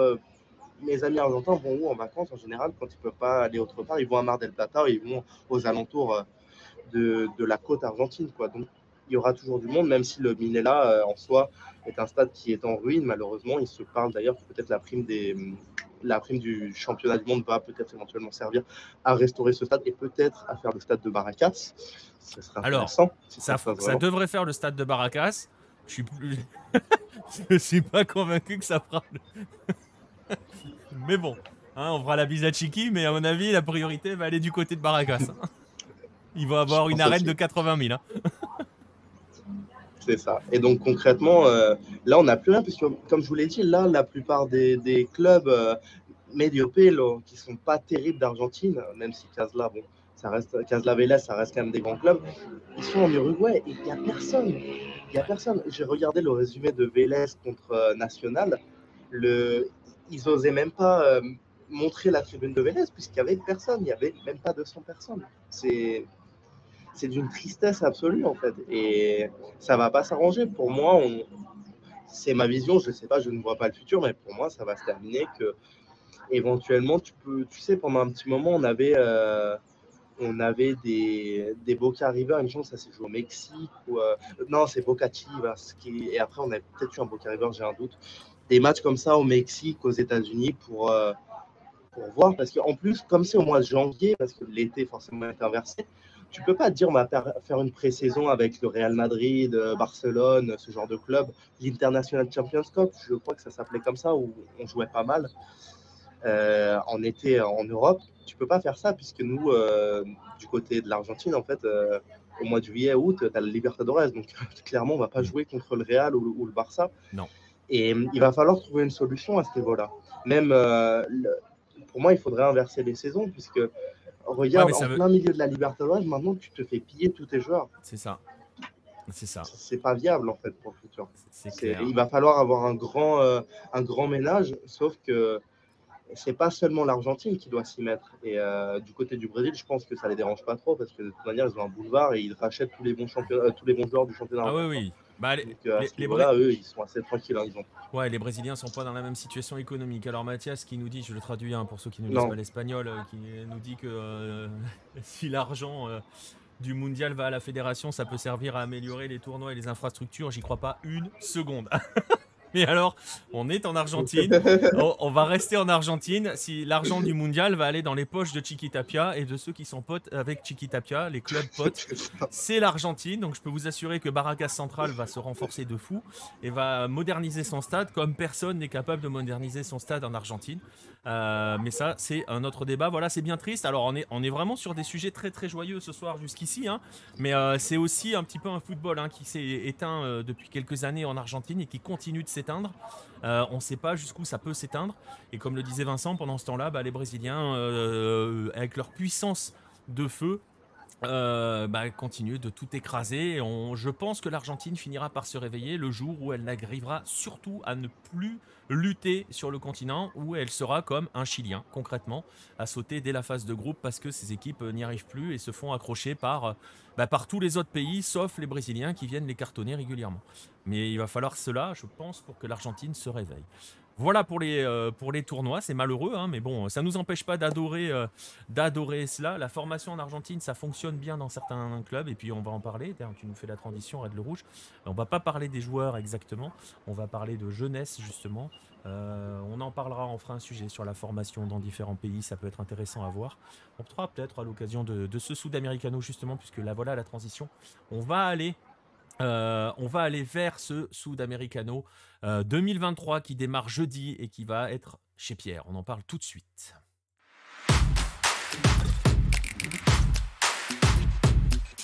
Alors je le disais, ça va être chez toi, Pierre, hein, le Sud-Americano. Tu as décidé euh, gentiment de prêter ton appart à toutes les délégations sud-américaines.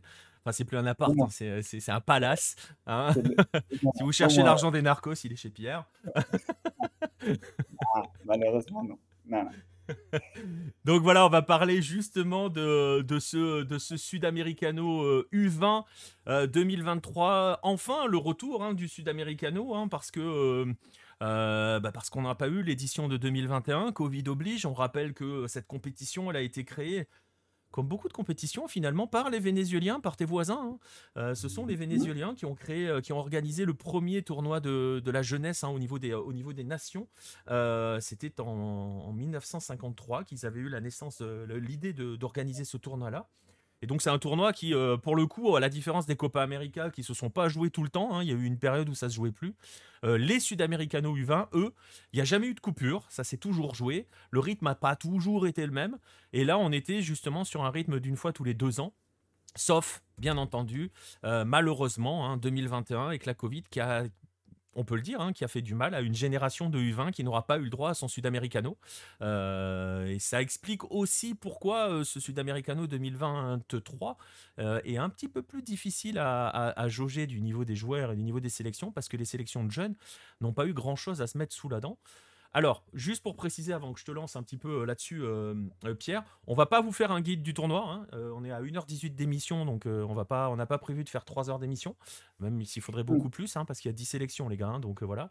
Le guide du tournoi, il va arriver sur Lucarno Posé d'ici la fin de, d'ici mm, après-demain, normalement. Il est là pour mercredi, puisque le tournoi démarre jeudi. Soit publié mercredi, soit jeudi matin. On verra un petit peu comment ça va fonctionner.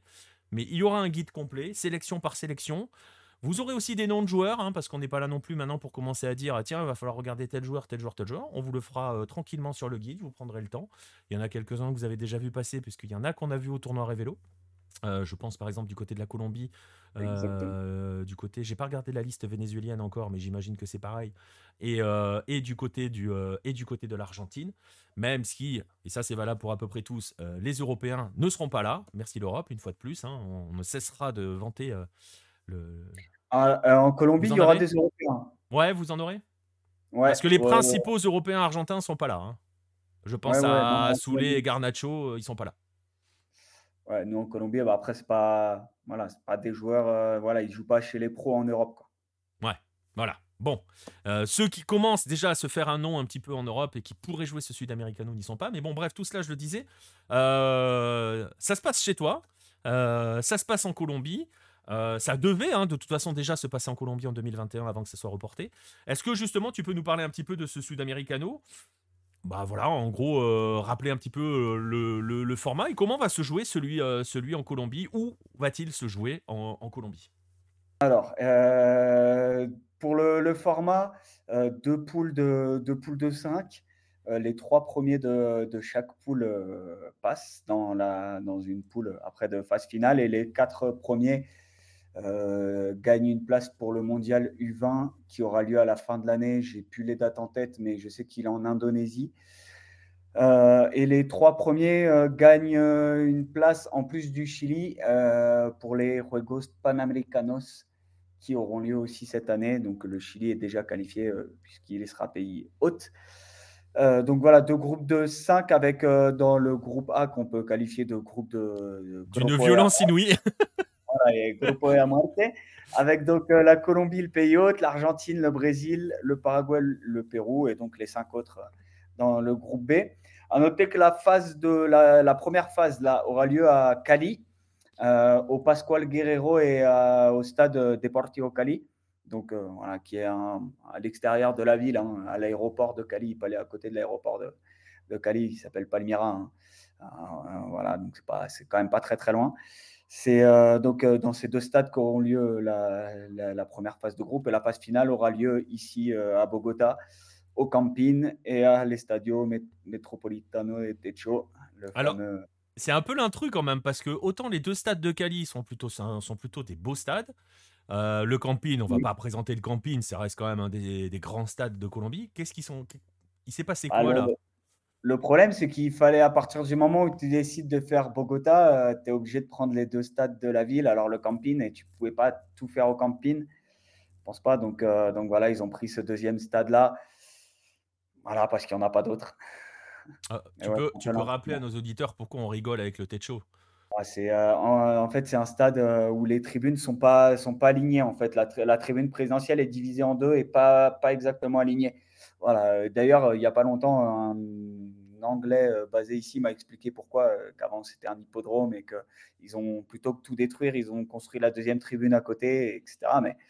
Mais, bon, voilà, ouais. Et puis Techo, c'est quand même pas, voilà, c'est pas très très facile d'accès. Donc euh, voilà, la phase finale aura lieu, à Bogota et, et la phase de groupe, la première phase de groupe ici à Cali. Voilà, donc vous l'avez, vous avez les deux groupes qui sont affichés. Hein, Pierre vous le disait avec ce groupe A qui est absolument terrible.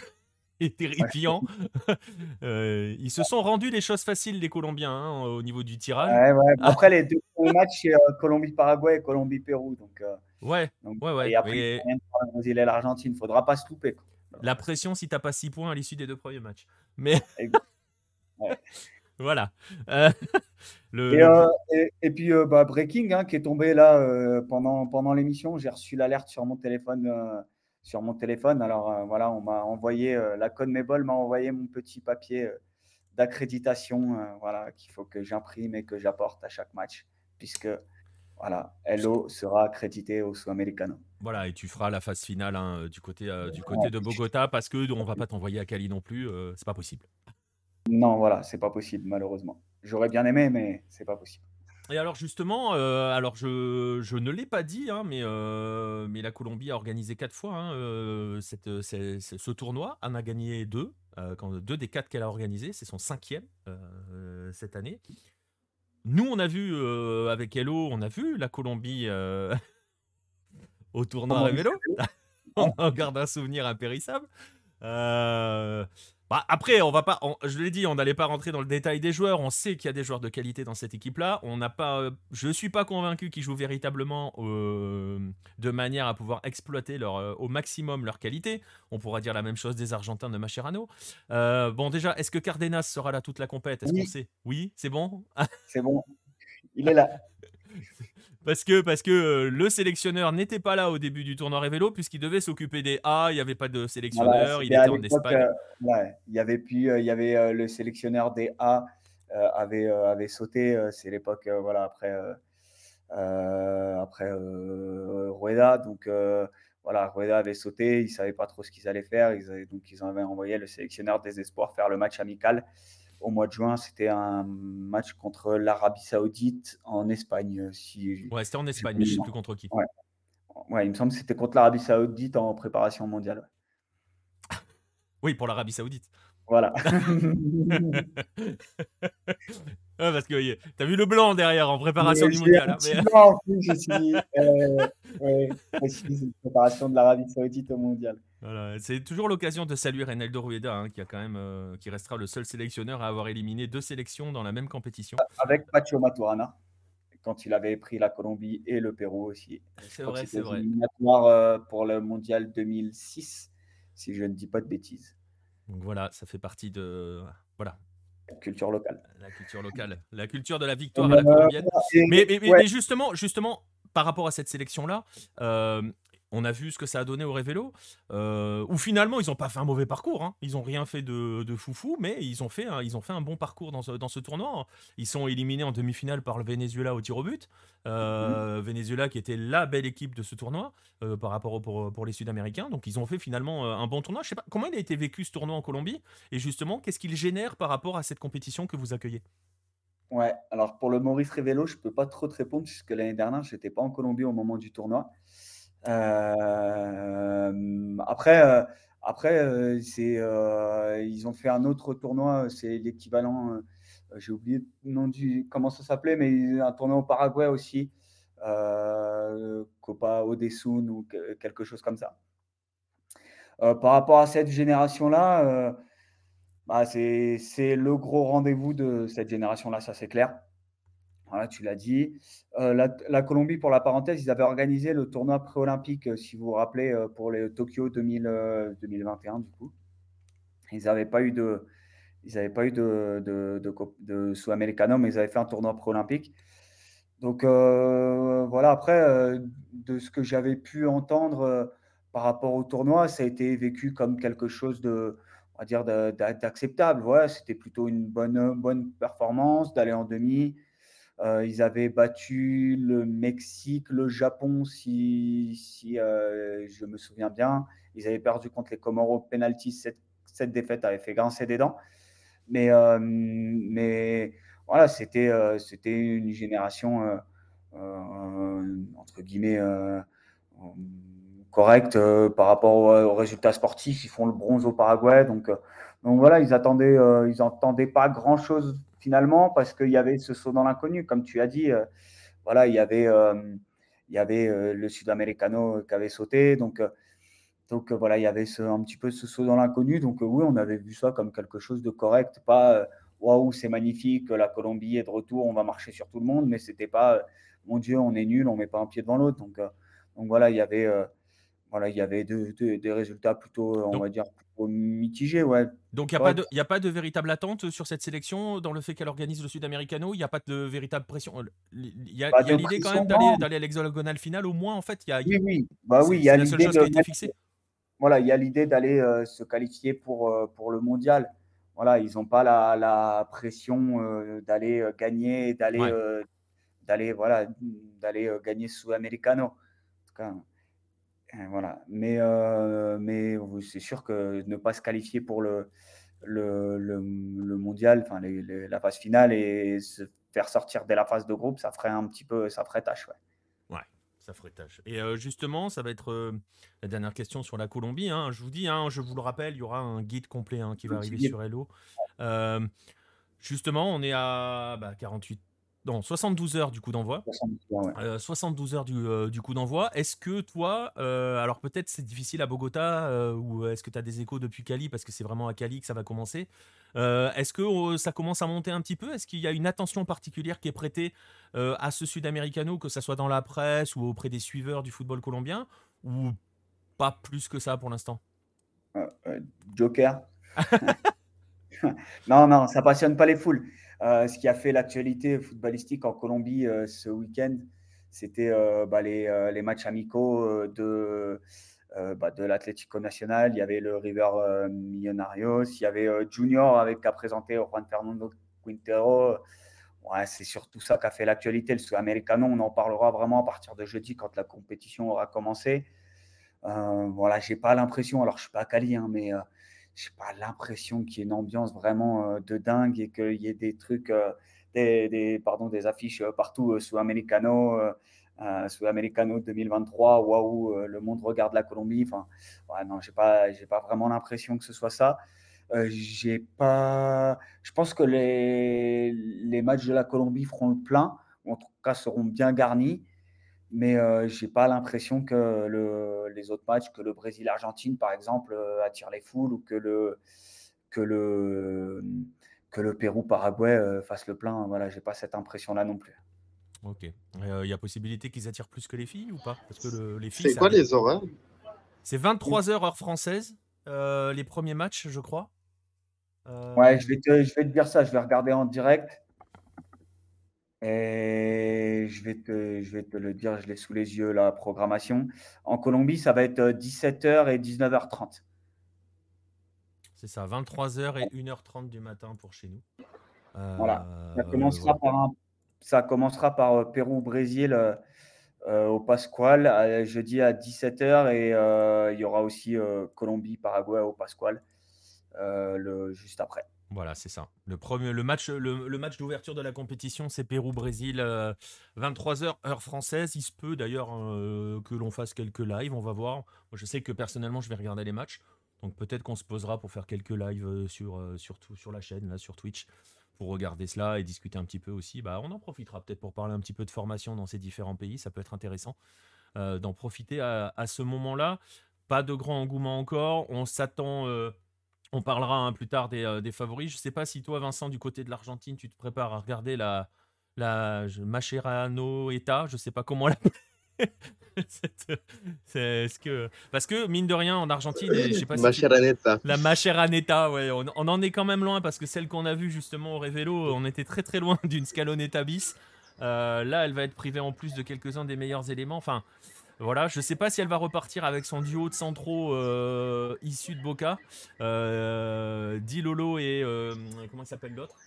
Euh, quelque chose comme ça euh, Ouais, j'ai un doute. Mais Di Lolo, je pense qu'il va être titulaire, ouais. Ouais, mais je pense qu'il va repartir avec les deux mêmes et c'était assez, terrible. Hein. C'était assez terrible au, au, au, au Révélo. Il y aura Perronnet. Il y aura. Ah, il y a Brian euh, Aguirre devant qui va être intéressant parce qu'il a fait un bon révélo. Euh, le gamin de Central là, qui va à Brighton, euh, j'ai mangé son nom. Buonanotte. Non, Infantino. Ouais, il y a Buonanotte et il y a Infantino aussi. celui qu'on appelait Gianni alors qu'il s'appelle Gino. Merci les parents, hein, super. Gino Infantino, fallait la faire celle-là. Mais, euh, mais bon, il y a quelques bons joueurs dans cette équipe d'Argentine. Euh, c'est quand même la première sortie d'une sélection argentine depuis la troisième étoile. Hein. C'est ce qui c'est ce qui dit dans la presse argentine, hein, Vince. Je sais pas si tu as suivi.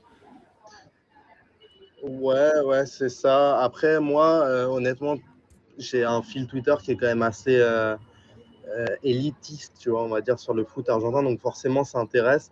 Et comme je suis plus en Argentine, je ne saurais pas te dire si ça intéresse les foules. Comme d'habitude, les, les, sueurs de foot, les, les comme on dit en Argentine, ils vont regarder forcément, surtout si. Euh, vu les horaires que m'a dit Pierre, 19h30, c'est en, en Colombie, donc deux heures de moins en Argentine.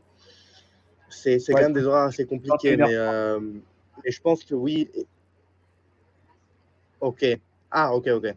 Et euh, oui, oui, je dis n'importe quoi, c'est deux heures de moins en, en Colombie, pardon. Euh, oui, donc non, non, ça reste, c'est des bons horaires en fait, au final.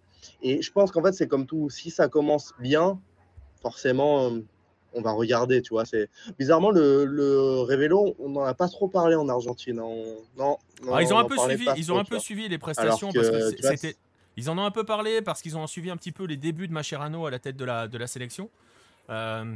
Il faut dire que Macherano est très très bon communicant. Hein. Euh, même, même au Révélo, hein, il a donné une interview où c'était passionnant. Tu l'écoutes parler, c'est passionnant. Tu as l'impression qu'il a plein d'idées, que machin. Tu regardes son équipe sur le terrain, tu te dis c'est pas le même gars qui coach. Mais bon, euh, ça c'est un autre débat. On verra si d'ailleurs ça sera le cas lors du Sud-Americano. Euh, je rappelle juste que l'Argentine débute par le Paraguay. et on, aura, on change d'heure là bientôt? Ah ouais, on doit changer d'heure bientôt. parce que les, les matchs. Ah bon? Bah écoute, euh, là, il m'affiche que euh, Paraguay-Argentine, c'est samedi 22h heure française. Et le match qui suit, c'est minuit 30 Pérou-Colombie. Euh, dans la nuit de samedi à dimanche, heure française. Donc je sais pas, je sais pas pourquoi il y a une heure. Il n'y a pas de changement dans Colombie.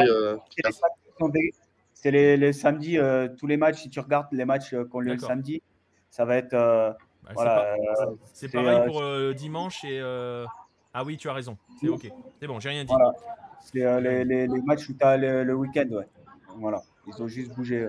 Ok. Ok, donc samedi, ça sera, ça sera peut-être pour Donc voilà, on verra, on fera peut-être des lives.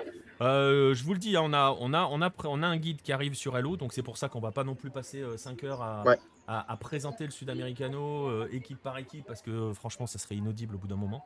je pense qu'on finirait par vous user, et puis on est déjà à 1h35, donc on est déjà pas mal sur cette émission. Est-ce que tu as quelque chose de plus à rajouter sur Sud Sudamericano colombien, Pierre, ou, ou juste se lancer un dans petit un bon point à préciser que, bah, évidemment, c'est la Colombie. Donc, euh, le, championnat commence euh, en plein milieu du Sud-Américain. Voilà. Il y a quelques clubs de D2 colombiennes qui vont faire la gueule, donc. Euh, ouais, même de D1. Hein, même de D1, ouais. Ouais, il y a quelques clubs de D1 qui vont faire la gueule, ouais. Voilà, et notamment pour le stade, au passage, ça pose, ça pose déjà des problèmes de calendrier, puisque pour la phase finale, par exemple, les deux stades de Bogota sont réquisitionnés. Donc, euh, donc euh, voilà, déjà, euh, Santa Fe, Santa Fe Millonarios, la Equidad ne peuvent pas jouer. Voilà. Donc, c'est déjà des matchs qui sont reportés. ils ne peuvent pas jouer, ils ont, ils ont déplacé les matchs. Ils ont dit, bon, bah, on les jouera plus tard. Ah, ok. Et, et, on va rappeler une chose qu'on n'a pas faite, c'est par rapport au calendrier, à quel point c'est extrêmement dense un Sud-Americano. parce que les, quatre, les cinq journées, donc les quatre matchs pour chaque équipe du premier tour, elle se déroule sur une période de 11 jours à peu près, 11-12 jours, euh, même pas 10 jours. Euh, donc en 10 jours, les gamins jouent 4 matchs. Hein. C'est ça, ça commence jeudi et euh, la phase de groupe se termine le 20, 28 janvier. C'est ça. Donc c'est la phase finale commence. Voilà. C'est aussi, c'est aussi la particularité des Sud-Américanos. Je le sais parce qu'il y a, c'est aussi des tournois qui sont particulièrement euh, scoutés, qui sont particulièrement suivis par euh, aussi des apprentis scouts et tout et tout. Et c'est aussi, alors normalement, c'est interdit. Normalement, il n'y a pas de négociation de transfert pour les jeunes pendant les Sud-Américanos. On sait ce que veut dire le normalement. Hein. On se rappellera de Diego Roland qui est arrivé à Bordeaux euh, en ayant négocié pendant le Sud-Américano. Mais c'est aussi ce qui explique que ces gamins-là, quand ils arrivent en Europe à la sortie du Sud-Américano, ils sont totalement rincés. Donc Allez-y mollo avec ceux que vous verrez débarquer à l'issue au lendemain du Sudamericano. Et pour les noms, je vous renvoie évidemment vers les guides. On, on le rappelle, ça démarre euh, ce jeudi 23h, heure française. Et on est parti pour, bah, je vous dis, la première phase dure 10 jours, la deuxième phase ne doit pas durer beaucoup plus. Donc, allez, on va dire un mois, un mois max, même moins d'un mois pour poursuivre ces moins de 20 ans du, Sud-Américain bataillé. Il y a pas mal de prétendants. Il y a pas mal de stars, vous allez voir, hein, parce qu'il reste quand même des stars, même si les Européens sont pas là. Si vous aimez le Brésil, il y aura Hendrik. Donc rien que pour ça, préparez-vous. Et donc voilà, mais on aura l'occasion euh, d'en reparler. Du 31 janvier au 12 février pour la phase finale. Donc ils vont jouer euh, pareil 5 euh, matchs. 5 matchs en 12 jours. voilà. voilà. Parfait. Donc ça fait 9 matchs en 22 jours pour ces gamins. -là. Et vos favoris euh, bah, Brésil, offensivement, c'est très très brutal. Euh, et puis. Euh, ouais, le Venezuela euh, va Venezuela peut aller loin, mais ils ont l'habitude de te choquer un petit peu en cours de route. Et euh, la Colombie, la Colombie, mine de rien, a une carte à jouer. Vous aurez l'occasion de, voir le guide, mais il y a quelques, il y a quelques, il y a notamment un nom sympa devant, voilà, qui a déjà lui été appelé chez Léa. Peut-être la Colombie a peut-être un vrai truc à jouer. Après, on verra l'Argentine qui peut faire, euh, qui peut, qui peut faire quelque chose, mais on sait jamais trop, et surtout avec l'Argentine de, de Mascherano. Mais euh, voilà, je suis un peu plus méfiant sur l'Équateur qui part avec vraiment des gamins et euh, avec pas très peu des. Parce qu'on va le rappeler, je l'ai pas dit, hein, le tenant du titre, c'est l'Équateur.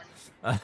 Juste pour, euh, préciser, hein, c'était, euh, c'était le fameux équateur euh, de Diego Palacios, Ifuentes, Campagna, Gonzalo Plata qui avait marché, sur la compétition en 2019. Donc maintenant, on est peut-être dans une autre, autre, une autre ère maintenant. On verra, à voir, parce que c'est pareil. Hein, L'Équateur, tu parlais d'Alfaro tout à l'heure, c'est fini. Alfaro avec la tête de la sélection équatorienne. Donc on va voir où ils vont aller. Je rappelle juste le palmarès, puisque tu demandes qui sont les favoris. le Brésil l'a gagné 11 fois, l'Uruguay 8, L'Argentine 5, voilà pour le podium. La Colombie l'a gagné 3 fois, dont 2 fois à domicile. Et pour les autres, bah, il n'y a que Paraguay et Équateur qui sont venus mettre leur nom. Les quatre autres sont pour l'instant toujours Fanny. On a quand même du mal à les voir venir retourner tout le monde euh, cette année. On sait jamais, mais bon, quand même. Euh, voilà, ça sera donc à suivre à partir de jeudi. Et, euh, ben c'est là-dessus qu'on va conclure ce dossier sur le Sudamericano. Cette petite présentation du Sudamericano, je vous dis que la grosse pièce sera sur le site euh, par écrit. Et c'est aussi là-dessus que l'on va conclure cette émission. messieurs, bah, je vais vous remercier de m'avoir accompagné. Merci Vincent et, merci Pierre. Merci à toi, hein. merci tout le monde de nous avoir suivis. Hein. Voilà. Exactement, on va vous remercier, vous qui avez été présents euh, dans le chat. Euh, on était ravis de vous retrouver. Euh, on vous donnera rendez-vous hein, lundi prochain pour le prochain épisode du 9-10. Préparez-vous aussi, on vous prépare quelque chose autour de Pelé avec, avec Marcel. Marcel, Marcelinho, je voulais dire. Marcelinho Carioca. il faut qu'on l'appelle comme ça, Marcelinho Carioca. avec Marcelin. Euh, on vous prépare quelque chose autour de Pelé. Il y aura une émission spéciale. Euh, elle sera. On voulait la faire ce lundi. On s'était dit qu'on la fera peut-être un lundi dans le cadre d'un 9-10. On va voir parce qu'on a eu d'autres idées qui ont germé entre temps. On va prendre un peu plus le temps de la faire parce qu'il y a voilà deux trois trucs qui peuvent être intéressants. Euh, Marcelin est sur le coup, donc voilà. Voilà. Mais préparez-vous à avoir du, du Pelé. Merci à vous tous de nous avoir suivis. Je vous invite comme d'habitude, à nous suivre sur les différents réseaux sociaux. Vous les voyez, ils sont juste au-dessus de ma tête. Ils sont passés euh, au-dessus de ma tête toute la soirée. Euh, euh, abonnez-vous, hein. suivez-nous sur les différentes plateformes ou abonnez-vous si vous le pouvez. Vous pouvez le faire sur Twitch, vous pouvez le faire, je crois que vous pouvez le faire sur YouTube maintenant. Je ne sais pas si j'ai réussi à l'activer ce truc-là. Bref, ça c'est si vous voulez nous soutenir plus en profondeur, vous pouvez aussi le faire hein, avec les magazines, avec les livres. Vous avez vu les liens qui sont passés dans l'émission, qui seront dans la description. Si vous êtes euh, en train d'écouter un replay ou si vous êtes en train d'écouter la version podcast qui sera là dès demain mardi. Comme ça, vous pourrez vous plonger ensuite dans le Sud-Americano. Merci à vous tous. On vous embrasse et on vous dit à très très vite pour un prochain rendez-vous, peut-être d'ici la fin de la semaine pour un live euh, sud-américano U20. Qui sait Attention, suivez, euh, guettez, guettez sur les réseaux, on annoncera ça ou sur le Discord. Allez, bonne soirée à tous et à très très vite.